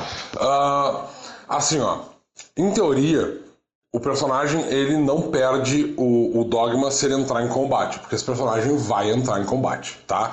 Porque quando o grupo dele entra em combate, não importa que ele não cause dano, que ele não ataque, que ele fique só curando e dando suporte pro grupo, ele ainda assim está em combate. E isso não faz com que ele perca o dogma, tá? Então entrar em combate é uma coisa que vai acontecer na vida do personagem. E inclusive, se ele não tiver nenhuma outra opção, ele pode sim produzir violência, tá? Ele tem que tentar encontrar sempre uma opção que não exija combate, mas isso não quer dizer que se ele não tiver outra opção, ele não pode entrar em combate. Ele pode, tá? O que ele não pode fazer, e isso é a única coisa que o dogma diz, é matar. Ele não pode matar nada, tá? E aí é importante observar que, por exemplo, uma criatura que não seja considerada uma criatura viva, tipo construtos, mortos-vivos, essas criaturas não estão vivas. Elas podem ser destruídas sem que esse dogma uh, seja quebrado. Então, tipo assim, destruir um zumbi, uh, um vampiro, liches, uh, golems, isso tudo, uh, elementais, isso tudo tá valendo porque essas criaturas elas não estão vivas, tá? E, e, até, até mesmo demônios, porque na verdade se tu destruir um demônio, tu não tá matando ele, tá enviando ele de volta pro, pro, pro plano de origem dele. Então, isso tem que ser lembrado, tá? Essas criaturas, se tu destruir uma criatura dessas, tu não tá uh, quebrando teu dogma, tá? Se tu estiver destruindo demônios, mortos-vivos, espíritos, uh, construtos, autômatos, se tu estiver fazendo isso, tu não está matando, ok? Então, não conta. Tá. É, a criatura tem que ser uma criatura viva, ou seja, tem que ser um humanoide, tem que ser uma besta, tem que ser um troglodita, tem, tem que ser uma criatura que esteja viva para começo de conversa, tá? Esse é o primeiro ponto. Aí, assim, essa situação que tu colocou como exemplo, ela é muito complicada, porque, assim, é, a gente não sabe como é que a situação chegou nesse ponto, tá? Eu, eu posso supor três situações para tu ter chegado nesse momento, que é o grupo ele passou por uma série de combates e foi atacada o, o, foi atacado por um, um, assassino que estava esperando o momento certo para atacar quando o grupo tivesse enfraquecido, tá? Eu suponho isso porque o grupo todo foi derrotado e o sacerdote também tá sem mana. Então, tipo, ou o grupo veio de uma série de, de combates, ou então ele enfrentou um combate particularmente violento. Tipo, o assassino uh, tinha um grupo de capangas que derrotou o, o, o grupo de, de jogadores e só quem ficou de pé foi o assassino no final. Ou, pior ainda, o assassino atacou sozinho e ele era tão foda que ele conseguiu derrotar o grupo todo. E mesmo que o sacerdote tenha conseguido uh, tenha tentado manter o grupo de pé através de magias de cura, etc, etc, ele não conseguiu e o assassino conseguiu vencer todo mundo, tá? Então tu tem essas três opções de como é que chegaram nessa posição. Deve ter outras opções, mas essas são as mais óbvias para mim. Isso demonstra que esse assassino está muito bem preparado. Então, para esse sacerdote entrar em combate com esse assassino é idiota, porque ele sabe, ele é um, um, pacifista, então ele não deve ter muita capacidade ofensiva. Então entrar em combate com esse cara, não importa a situação, para ele é a última opção mesmo, porque ele sabe que ele não vai vencer, tá? E aí tipo assim, ah, o personagem já pediu clemência. Cara, pedir clemência para um assassino é a mesma coisa que pedir honestidade para um político. Tu tá uh, fazendo um, um, pedido que não faz sentido sequer. É, né? não, não, não tem porquê. Só que assim, se tu tá nessa situação, tá, que tá narrado aqui, tu tem outras opções além de pedir clemência. Tu pode negociar, tu pode conversar com o cara. Tipo assim, o teu grupo é um grupo de nível baixo ou o teu grupo é um grupo de nível alto. Se o teu grupo é um grupo de nível baixo, tu vai chegar e dizer, não, peraí, por que, que tu não tá nos atacando? Tu foi contratado para nos atacar? Por que, tu foi contratado para para uh, uh, derrotar um, um, um, bando de iniciantes, de aventureiros iniciantes e tal, a gente pode negociar isso. A gente não tem grana para te pagar de volta, mas de repente a gente pode trocar a vida do, do, dos meus companheiros por um favor, ou sei lá, um favor por cada vida, sabe? E aí, tipo, ah, o cara vai tentar negociar com um assassino. É, bom, tecnicamente pode parecer meio paradoxal que um sacerdote de Nala esteja negociando com um paladino, com um assassino, Porém, é importante observar que na cabeça do, do, do, do sacerdote a coisa funciona da seguinte maneira: se, eles, se o assassino deixar eles vivos, em primeiro lugar, tu pode tentar enganar, porque não diz nada no, no dogma que tu não possa mentir, por exemplo. Mas se o assassino disser, ok, vocês me devem, sei lá, cinco favores, porque são cinco caras que ficaram caídos. Nesse caso, o sacerdote tem a opção de levar o grupo para fazer favores para esse assassino, e como ele é um sacerdote de Denali, ele pode encontrar opções pacíficas de resolver o problema que vai ser colocado diante dele, e nesse caso, ele pode estar levando o, o, o trabalho de Denala adiante, porque ele não está uh, uh, matando ninguém no processo, coisa que provavelmente o assassino ia fazer, tá? Se o grupo, por outro lado, for um grupo de nível alto, tu vai chegar e dizer, não, peraí, por que, tu tá nos atacando e tal? A gente pode. Quanto é que tu tá recebendo? Pra... Tu, tá nos, uh, tu foi contratado para nos matar? A gente pode pagar mais. A gente é um grupo de nível alto, a gente tem dinheiro, a gente tem mais dinheiro além do que a gente carrega com a gente. A gente pode te pagar para te nos deixar vivos. É um assassino. Se ele é um assassino contratado, não é como se ele provavelmente fosse ter uma grande ética.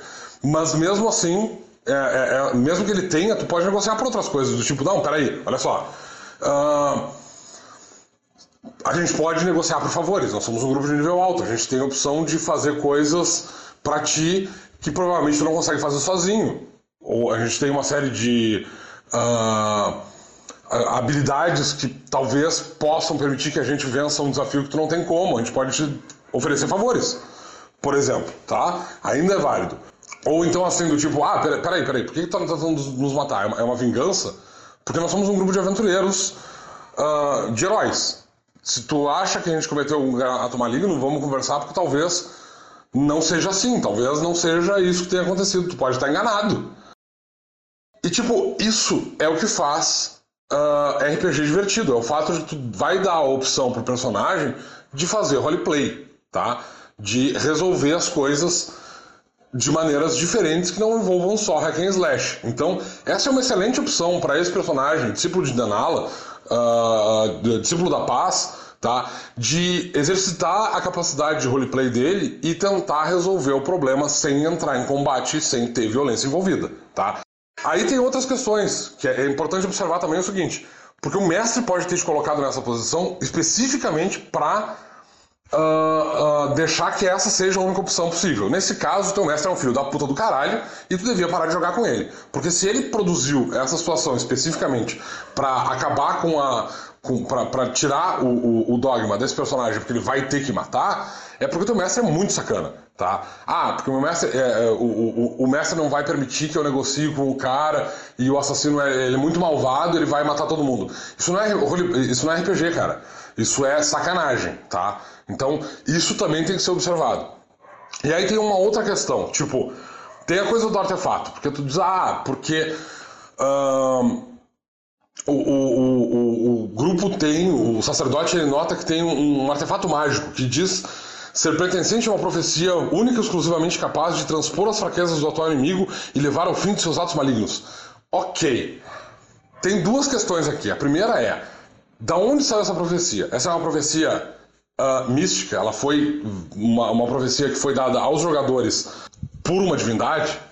Se sim, qual divindade? Porque se não foi de Denala, esse personagem pode perfeitamente ignorar essa porra dessa profecia, porque dane-se, não foi Denala que disse para ele que essa profecia era válida. Então ele talvez nem acredite na, na, na, na profecia. Se foi Denala que deu essa profecia pro grupo, Danala não ia dar uma profecia que falasse que um, um, artefato vai ser capaz de matar alguém, mesmo porque o próprio a descrição do artefato não diz que ele é capaz de matar. Ele diz que ele é capaz de transpor as fraquezas do atual inimigo e levar ao fim dos seus atos malignos. O que significa que talvez esse artefato seja capaz de produzir uma mudança de comportamento nesse assassino, do tipo, uh, tá, olha só, a gente tem esse artefato é um, é um artefato bastante importante. Se tu levar esse. Se, se a gente te der esse artefato, tu pode. Uh, eu posso te explicar a profecia. Uh, e, de novo, tu pode mentir sobre isso. E tu pode pegar esse artefato e levar para a igreja e eles vão te recompensar com poderes divinos que a gente não tem como te fornecer e que tu certamente não vai ter como conseguir de outra maneira, tá? E aí esse artefato, ele pode no momento em que o assassino resolve pegar esse artefato, ele pode literalmente pegar esse artefato e o, o que o artefato faz é ele enxerga todo o mal que ele causou e ele sente a dor de todas as pessoas que ele matou, das pessoas que ficaram vivas depois de ele ter matado os, os alvos dele, enfim. E nesse momento ele tem uma mudança de o coração dele é afetado e ele deixa de ser um assassino. E se arrepende dos seus da, do, do, das coisas que ele fez em vida, tá? Ou talvez à medida que ele pegar esse item e ele levar para a igreja, da onde veio, ou enfim, para qualquer pessoa que tenha uh, produzido esse, esse, uh, essa profecia, talvez o caminho dele até chegar nesse lugar e talvez até o grupo vá com esse cara, escolte ele até o lugar uh, para resolver a, a, profecia, de onde veio esse artefato e tal, essas coisas todas.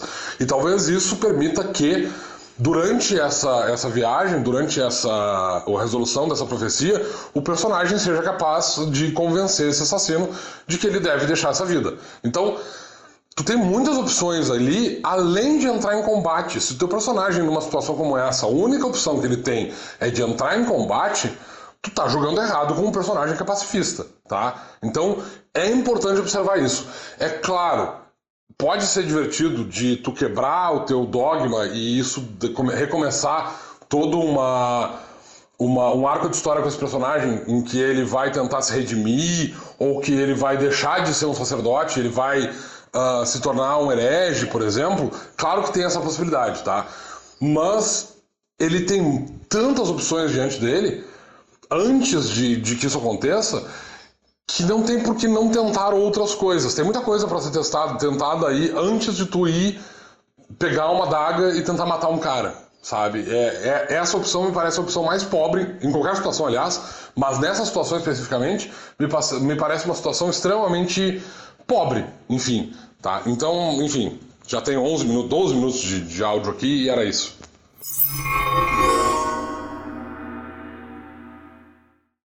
Vamos para a nossa décima pergunta que foi feita pelo Guilherme Breder. Ele diz: Só por curiosidade, como funciona a intenção? Por exemplo, um ilusionista convenceu o sacerdote da vida que ele matou alguém. Ele perderia o dogma? Teria seu poder travado? Ou o fato de testar a arma dos deuses faria com que ele percebesse que foi uma ilusão. Ou acidente indireto, por exemplo, o assassino foi amarrado a uma árvore, os aventureiros foram resolver uma pendência quando voltaram, o animal selvagem matou o assassino. Como que fica? Tá, assim, ó, vamos por partes. Em primeiro lugar, a ligação de um sacerdote com a sua divindade é uma ligação que o personagem sente, tá? Assim, todos os sacerdotes, eles são ligados ao panteão. Eles não, eles, eles uh, uh, canalizam poderes dos planos celestiais, tá? E a partir desses poderes é que eles canalizam essa energia e produzem magia, tá? O que acontece é, se tu tem um sacerdote que tem um dogma, significa que ele favorece uma divindade sobre as outras, e aí, porque ele segue os dogmas daquela divindade, aquela divindade lhe dá um favor especial na forma dos poderes que tem o dogma e na forma das magias que ele pode, das habilidades que ele pode escolher que tem aquele dogma como uh, requisito, tá? Então, isso significa que tu é um favorecido de uma divindade. Quando o personagem quebra um dogma, ele perde uh, os poderes garantidos por aquela divindade. E ele sabe o que isso está acontecendo. No momento em que ele quebrar o dogma, ele sabe que ele deixou de ser favorecido por aquela divindade. Ele sabe que ele perdeu o dogma, os poderes daquele dogma, e ele sabe que ele perdeu o acesso às magias que tem aquele dogma como requisito. Tá? É uma, uma, uh, um, uma, um conhecimento que ele vai ter de que ele cometeu um ato que vai contra as crenças daquela divindade e agora ela não favorece mais ele. O que não significa que ele perde os poderes, ele ainda consegue canalizar os poderes de todas das divindades como um todo, tá? Uh, e consegue produzir os outros, os outros efeitos mágicos, ele ainda produz magia e tal, ele agora é só um sacerdote genérico, ele é um sacerdote que canaliza as energias do panteão como um todo, não só uh, não com nenhuma habilidade especial daquela divindade, tá? É, esse é o primeiro ponto. Uh, em segundo lugar, eu tentei aqui, eu criei uma série enorme de possibilidades para conseguir encontrar uma situação em que um sacerdote fosse matar uma criatura sem querer, tá? Seja através de magias de ilusão, transformação, etc, etc. Eu não consigo encontrar essa situação, tá? Eu tentei criar várias simulações, porque porque um sacerdote de Denala, ele provavelmente ele vai ter mais magias de suporte e, e magias que lidem especificamente com as criaturas que ele pode tentar destruir, mortos-vivos, demônios, espíritos, enfim, como por exemplo exorcismo, e menos em magias ofensivas. Na verdade, o, o sacerdote em si tem poucas magias ofensivas, né? Ele tem. Uh, além do exorcismo em si, arma dos deuses, ele tem lança do destino e tudo mais. Mas assim, uh, se tu tá numa situação em que tu tá lutando contra uma criatura e tu tá completamente sozinho, tu tá lutando contra uma criatura que seja dos tipos que tu sabe que, que, que, que tu pode destruir porque não estão necessariamente vivas, tipo um morto-vivo ou um demônio, tá? Uh, um infernal, no caso. Nesse caso, tu provavelmente vai tentar exorcizar aquela criatura primeiro. Tu vai fazer uma magia que funciona naquelas criaturas, porque provavelmente essa é a tua melhor mecânica de ataque contra esse tipo de criatura. E nesse caso, tu vai notar que aquilo não funciona. E tem outra, mesmo que tu use algo como uma arma dos deuses ou, ou lança do destino, a criatura que tu tá tentando destruir, né? e que está enfeitiçada, está tá sob efeito de algum tipo de ilusão, ou que tu está sob algum efeito de ilusão, essa criatura ela provavelmente não vai te contra-atacar, porque ela está provavelmente defendendo a própria vida. Ela vai pedir por clemência. E nesse caso não tem por que um sacerdote, porque ela não vai morrer com um ataque de lança do destino. Mesmo que tire um crítico. Porque o Dança do Destino não causa essa quantidade enorme de dano, a não ser que esteja lutando contra um morto-vivo, um demônio, um espírito, uma criatura sobrenatural, tá? Então, contra uma criatura normal, ela não causa muito dano. Tu não vai matar uma criatura com um único ataque. E aí, até mesmo com a arma dos... Se bem que a arma dos deuses de Denala nem causa dano extra e tal. Mas, tipo... Não tem muito como tu conseguir matar uma criatura com um único ataque. Entende? Tu tá com o resto do teu grupo, provavelmente o resto do grupo tá lá batendo na criatura. Não tem por que tu atacar ela. E essa criatura, de qualquer jeito, quando alguém está atacando ela, ela provavelmente está pedindo por clemência. Não tem por que o sacerdote de Denala não tá pedindo, tipo, para aí, gurizada. Talvez tenha alguma coisa errada aqui. Talvez esse demônio não seja o que a gente pensa que é. Talvez esse demônio literalmente esteja tentando se redimir, sabe? Um cara, um sacerdote de Denala tem que acreditar que isso é possível. Que a paz pode ser tra a, a, trazida e que talvez tu esteja diante de uma criatura que não seja agressiva, né? Então, por causa disso, eu não consegui encontrar um, um, uma situação em que tu mataria uma criatura sem querer. Eu não consegui criar esse, essa situação na minha cabeça, por mais que eu tenha passado por vários uh, exemplos de, de, de, jogo, assim, tal. De, de, situações que tu pode apresentar para os personagens. E assim, ó, se uma criatura, né, colocando o exemplo do assassino, que uh, por algum motivo lá e tal, todo o teu grupo caiu, menos tu, tu tá ali de pé uh, em, um, em, um, determinado local e aí tu vai. Uh, e, e, tem um, um, oponente contra o qual vocês lutaram e ele foi desacordado, ele não tá morto. E aí tu prende esse cara numa árvore, sei lá. E aí tu tira os teus amigos dali de perto para curar eles com que ele te cura porque tu não tem mais mana para curar, enfim. Uh, tu leva eles de volta pro acampamento, e aí tu cura eles ali, acorda eles e tal, e aí depois tu vai lá verificar o, o cara que tu prendeu. E aí quando chegar lá ele tá morto tá? Não tem nada a ver contigo. Tu fez tudo o que tu podia fazer. Tu não matou essa criatura, não é tua responsabilidade. Na verdade, uh, tu fez, tu defendeu muito bem, inclusive, o, o dogma de Denala. Por quê? Porque se havia uma criatura ali na volta que estava pronta para matar criaturas indefesas, se tu tivesse tentado cuidar de todos os teus uh, aliados e desse assassino, talvez essa criatura tivesse seguido e talvez tivesse conseguido matar o grupo como um todo. Uh, então, na prática, isso não é uma responsabilidade do sacerdote. Ele não tem que proteger todas as criaturas. Na verdade, o sacerdote da paz, ele tenta não entrar em conflito, ele não está ali tentando defender todo mundo, toda criatura viva. Mesmo porque isso seria responsabilidade demais para qualquer pessoa. Sacerdotes de, de Danala costumam sim ter uh, hospitais e manter templos para curar os feridos, etc, etc, mas isso não quer dizer que a divindade impõe sobre eles a responsabilidade de manter todas as criaturas vivas de uma maneira que, tipo, se tu. Se uma criatura morre uh, fora do teu, da, da, da, do teu controle de uma maneira que tu não pode uh, ajudar, isso não vai te fazer responsável por aquela morte. tá? Tu não pode uh, causar violência diretamente, tu não pode matar diretamente. Isso não quer dizer, por exemplo, que se teu reino entra em guerra, tu vai perder o teu o, o favor porque tu uh, uh, é um membro daquele reino e tu acredita que aquele reino está correto, sabe? Tipo, tu não pode deixar as duas coisas entrarem em conflito. Então, se uma criatura morreu, é, a responsabilidade é, é tua de, de, não matar diretamente uma criatura. Tua responsabilidade não é de manter todas as criaturas vivas, tá? Uh, mesmo porque se fosse assim, por exemplo, tu tá num grupo de jogadores e o teu grupo de jogadores mata uma criatura em combate, nesse caso tu perde poderes. Não, não perde, porque não foi tu que matou. Entende? É claro que é trabalho, sim, do sacerdote de Denala, todas as vezes que tu for entrar em conflito, dizer pro teu grupo: olha, melhor a gente não matar a criatura, não tem por que matar essa criatura. Vamos levá-la à justiça, vamos desacordar todas as criaturas que nós enfrentarmos e vamos levá-las para a justiça quando for possível. Ou se for uma criatura selvagem, tu vai matar porque tu pode usar a carne para se alimentar, ou pode usar a pele para algum outro propósito, etc, etc. Mas tipo, uh, ou tu pode tentar afugentar uma criatura ao invés de tentar matar ela se for uma criatura selvagem.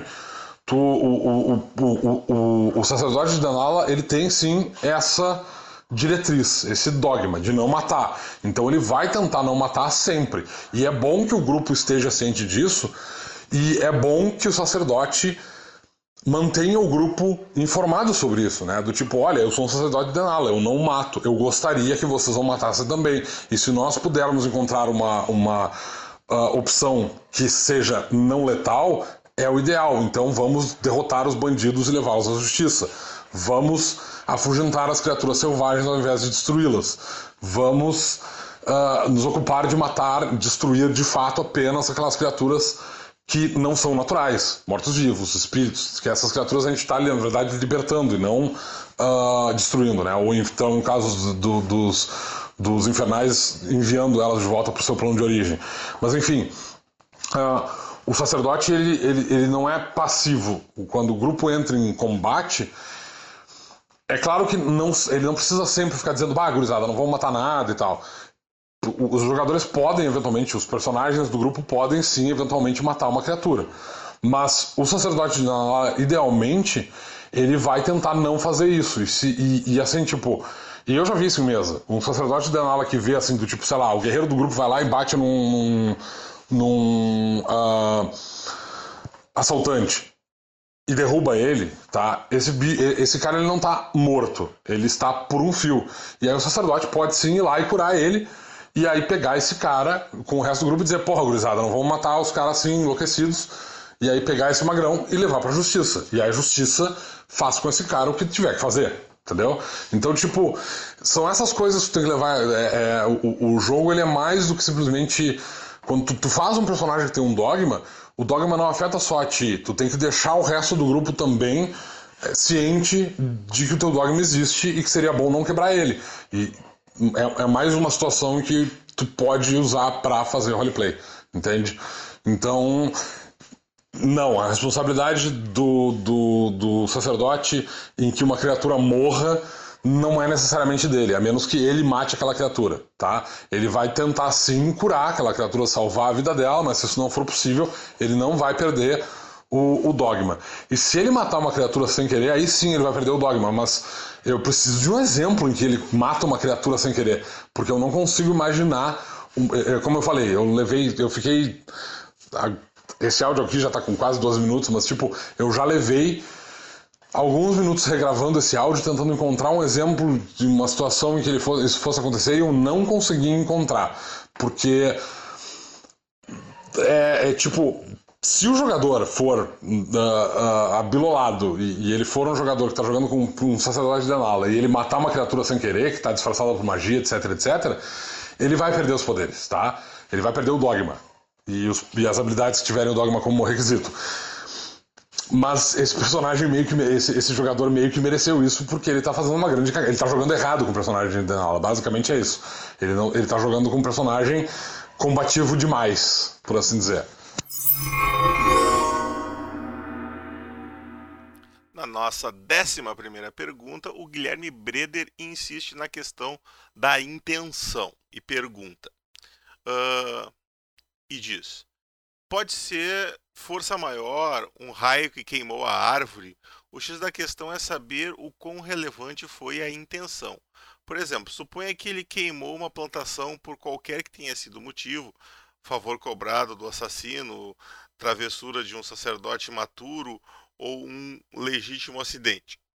Independente do motivo, o fato é que pessoas morreram de fome não imediatamente, mas indiretamente. O quão perigoso esse sacerdote está de perder o dogma. É fácil visualizar sangue derramado. A parada é mais complicada quando ele só sabe da consequência depois, porque ele queimou a plantação sabendo que não fará falta, não tem risco de perder o dogma. Vamos ver a resposta do Domênico. Tá, cara, mas é que assim, ó. Uh, se tu vai considerar que acidentes, tá? Por exemplo, uh, o cara destruiu uma plantação, tá? E aí isso fez com que pessoas morressem de fome.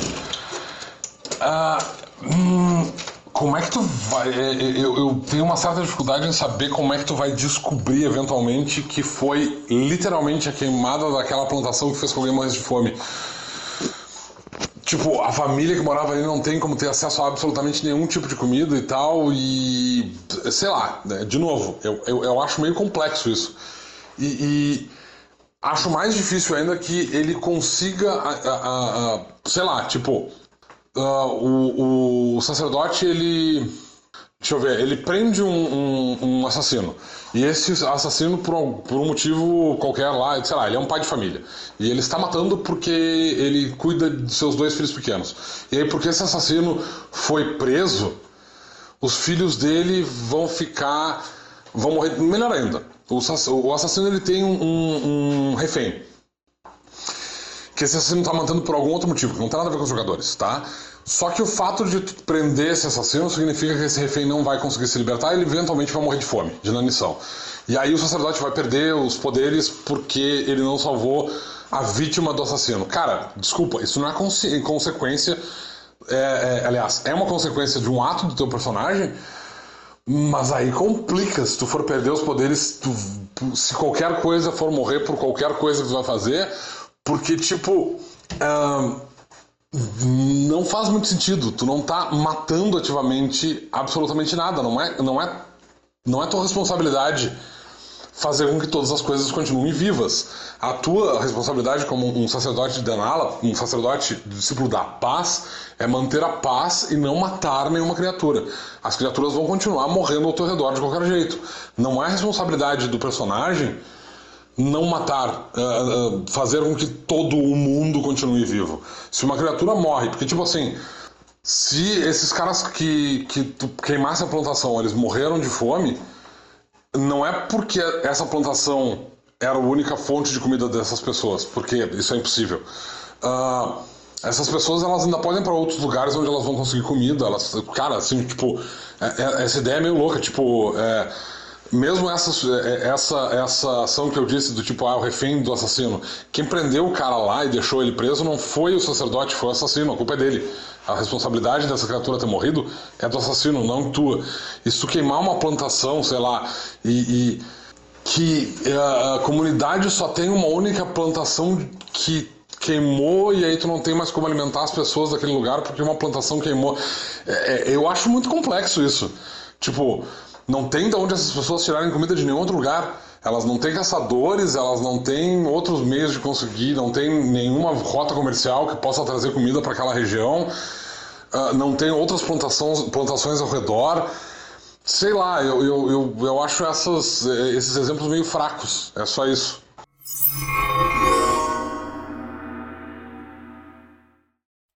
E chegamos ao nosso último áudio, nosso último comentário lá do Telegram, do nosso grupo Might Blade RPG. Nesse último comentário, o Domênico está falando a respeito de armas medievais e armas medievais em cenários de fantasia. Por que, que existem algumas coisas em uma, por que, que não existem em outra? Por, houve uma discussão de porque não teríamos determinado tipo de arma no sistema do Might Blade, etc, etc. E aqui o Domênico, apesar dele dizer que não queria, ele meio que fez um tratado histórico sobre armas medievais em cenários de fantasia. Espero que vocês gostem. Caras, assim, ó, eu não quero fazer um tratado de história aqui, talvez eu faça isso no Might Blade para falar sobre o assunto, mas rapidamente para falar sobre uma questão de desenvolvimento de armas num cenário de fantasia contra um cenário histórico, tá? Um cenário de fantasia, e o Might Blade é um cenário de, de uh, alta magia, tá?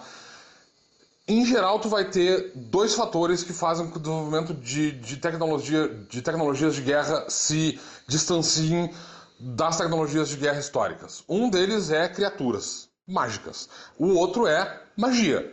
Então, assim, ó. Uh, o, o, o, combate, a guerra, em um cenário em que tu tem essas duas, esses dois fatores, eles se desenvolvem via de regra de maneira muito diferente. Porque uh, tu vai ter uma presença proeminente de conjuradores e de criaturas mágicas que vão alterar a maneira como tu lida com o mundo e como é que tu combate, particularmente quando tu combate uh, em grande escala. Porque assim, ó. Uh, se tu tem um, um, um, um, grupo, por exemplo, de, digamos, piqueiros, tá? Informação fechada, uh, vindo na tua direção, é, num cenário uh, onde os piqueiros seriam utilizados, tá? Que seria contra a cavalaria, ou até mesmo contra a infantaria, em alguns casos, mas isso mais na antiguidade, porque a gente já tem a presença de arqueiros. Uh, isso fica. É, essa ideia é muito ruim em um cenário de fantasia que tu tem magia, porque existe uma coisa chamada bola de fogo. Existe magia diária. Então, assim, ó. Tu pode. Um único conjurador pode literalmente dizimar um grupo inteiro de. de uma falange inteira de piqueiros ou uma, um, uma parede de escudos inteira à distância, simplesmente conjurando magia, porque esses caras eles estão se movendo de maneira lenta, o conjurador vai ter muito tempo para conjurar várias vezes magia, beber poções, recuperar seu mana, lançar magias de novo, mesmo que ele esteja sozinho, tá? Uh, e, e, e, tu, via de regra, durante num combate em larga escala, tu não vai ter um conjurador, tu vai ter vários. Uh, tem uma série de livros que eu já, eu não sei se já comentei, Rule of Time, que lida com essa questão de magia dentro de combate. Porque tu tem, nesse cenário, tu tem guerras em larga escala e essas guerras, via de regra, são combatidas por pessoas sem acesso à magia, porque os magos desse cenário geralmente são uh, focados em defesa e não em. É, eles têm um tratado, tá? É, é puramente político, eles têm um tratado para não entrar em combate em larga escala. É isso. Só que eventualmente no, no, no, cenário acontece que um grupo desses conjuradores ele diz assim: olha, cara, a gente é um grupo novo que se desenvolveu agora e a gente não tá nem aí para essa história de como é que vocês trataram disso historicamente. A gente vai entrar em combate e a gente vai treinar um monte de conjuradores para serem combatentes de, de, linha de frente. E é óbvio que quando eles fazem isso, o que, que acontece? Todo o sistema que existia até então de combate em, uh, uh, uh, contra exércitos vai por água abaixo, porque as táticas não funcionam mais, esses caras vencem todas as batalhas, porque eles usam magia. Tu tem mais alcance, tu tem mais flexibilidade, os conjuradores são capazes de lidar com uma quantidade muito maior de, de combatentes de, uma, de, de, cada vez. Então tudo isso influencia. Então, assim, as táticas normais de um cenário histórico, elas dificilmente teriam sido empregadas, ou, ou é, bom, elas teriam, dificilmente teriam sido empregadas de maneira eficiente em um cenário que tu tem magia, principalmente magia que consegue atingir área. O que é o caso do Might Blade, tá? Então, assim, essa a, a ideia de tu ter, por exemplo, um grupo de piqueiro, a gente não tem pique no, no, no, no Might Blade, não vai ter, porque para te usar pique de maneira adequada, tu tem que ter literalmente um grupo de piqueiros. E tu não vai ter um grupo de piqueiros. Porque, tipo assim, ó. Uh, além do fato de que tu pode literalmente mandar um, um inferno no meio dos piqueiros e, e, e dizimar eles todos, tu tem que levar em consideração que uh, tu tem raças e criaturas que voam e podem literalmente passar por trás desses caras e atacar eles pelas costas. Tecnicamente, tu pode fazer isso com cavalos? Pode, só que tu tá num plano uh, uh, bidimensional. Tu tem só largura e profundidade. Quando tu começa a voar, tu começa a passar por cima desses caras. E tu não tem defesa contra isso, a não ser outras unidades aéreas. Então, tipo, basicamente o que acontece é, tu vai puxando e empurrando como é que a tecnologia funciona, e a maior parte das tecnologias que historicamente teriam sido usadas de maneira eficiente, como falanges, por exemplo, no Might Blade não existiriam. Essas, essas táticas elas não são utilizadas. Na verdade, isso é o motivo pelo qual a gente tem aventureiros. Por quê? Porque se tu, tem, tu, um, se tu vai ter um combate entre uh, grupos de, de, contra exércitos de dois lados, via de regra esses combates não vão ser feitos por combatentes de infantaria. Eles vão ser feitos por combatentes de cavalaria, via de regra paladinos, e eles vão ser feitos por conjuradores, via de regra feiticeiros, às vezes rúnicos. Porque esses caras são os caras que funcionam dentro de um campo de batalha em larga escala. Se tu tiver um grupo grande de suficiente de feiticeiros, ou de. ou até de, de druidas ou de, de uh, sacerdotes, a ideia de tu ter uma. Uh, o, soldado a pé, ela cai por terra, porque antes desses soldados conseguirem fazer qualquer tipo de movimentação, eles foram dizimados, tá? Então, assim, é, essa, essa a, a, lógica de como funciona o combate não funciona dentro de um cenário que tu tem magia proeminente. Tá? A menos que tu tenha uma maneira de conseguir se locomover muito rapidamente, seja através de cavalaria, seja através de criaturas voadoras, seja através de montarias voadoras. Tá? Então, a ideia de que a alabarda é uma arma que foi usada por, uh, por exército com táticas de escudo e alabarda, não, gente, não no Might Blade. Por quê? esses caras foram dizimados. E acabou-se. Então, tipo assim, a, a, a, a, a tática de parede de escudos, essa, a, a tática de, de, pique, de grupos de piqueiros, essas táticas simplesmente elas não existem no Might Blade. Elas não chegaram a se desenvolver o suficiente porque as primeiras vezes em que elas foram usadas, elas se provaram um fracasso, porque tinha um feiticeiro do outro lado do, do, do, do combate, tá? De maneira muito semelhante, aliás, é bom, de maneira semelhante, teve o desenvolvimento de armas que normalmente no cenário de no, no, cenário histórico não se desenvolveriam, que seriam, por exemplo, as armas que a gente estava comentando, as armas de contusão de duas mãos. Por que essas armas teriam sido desenvolvidas? Porque tu tem criaturas que são resistentes a corte e perfuração. E aí o que acontece? Tu tem que ter alguma maneira de lidar com elas de maneira eficiente. Então, armas de contusão, elas acabam se desenvolvendo de uma maneira mais eficiente do que num cenário histórico. Sim, no cenário histórico a gente tem armas de contusão, principalmente na pré-história e depois uh, no, no, na Alta Idade Média. E isso tem um motivo. Porque na pré-história e na, na Idade Antiga, basicamente fazer armas de contusão é muito mais simples do que fazer uma arma de corte e perfuração. Mas assim que tu tem bronze, por exemplo, fica mais eficiente tu ter armas de corte e perfuração. E aí tu para de usar armas de contusão de, de, de forma tão proeminente. E aí tu tem um, um, um, uma enorme quantidade de tempo em que essas armas eram usadas primariamente, porque elas são mais eficientes contra humanos. Tá? Porque humanos sangram, eles, é, é, eles são tecnicamente vulneráveis a corte e perfuração. Tá? Só que aí tu tem o advento das armaduras. E aí, com o advento das armaduras, tu começa a ter armas de contusão que são eficientes contra uma pessoa armadurada e aí tu tem a, a, a, o desenvolvimento do martelo lucerno, por exemplo, e dos martelos de, de batalha, que entram justamente para lidar com um cara armadurado. Eles, via de regra, eram de uma mão, porque, via de regra, eles eram uh, usados por cavaleiros de armadura também, que estavam lutando contra cavaleiros de armadura, que são nobres. E existe uma série de... de uh, como é que é o nome disso? É Uh, etiquetas de guerra que têm que ser observadas, por mais que a gente não pense muito nisso, num cenário, num cenário uh, historicamente acurado. Então, tipo, tu tem um combatente armadurado com uma arma de contusão em cima de um cavalo. Ou seja, tu tem que ter uma arma de uma mão, porque esse cara vai estar em um cavalo. Ele tem que usar a outra mão para segurar um escudo e as rédeas, ou pelo menos as rédeas, escudo opcional. Então, e aí o que pode acontecer é esses caras vão pro chão eventualmente Pode acontecer, e tu tem uma arma de uma mão que é mais rápida de usar, principalmente porque tu tá dentro de uma armadura, e usar uma armadura é um troço desconfortável. Não desconfortável, mas é um troço que, a longo, uh, num combate de longo prazo, ele começa a sugar tua energia, porque ele é muito quente, tá? Então, esses fatores todos fazem com que algumas armas, uh, historicamente, acuradas, por exemplo, tá? Especificamente armas que, que, seriam, ah, essa arma foi usada assim, assim, assim na história. Sim, porque nessa história, na, na história a gente tem essa, essa, essa determinadas situações que exigem esse tipo de arma. Num cenário de fantasia, essas situações vão variar e aí tu tem o desenvolvimento de tecnologias de guerra diferentes.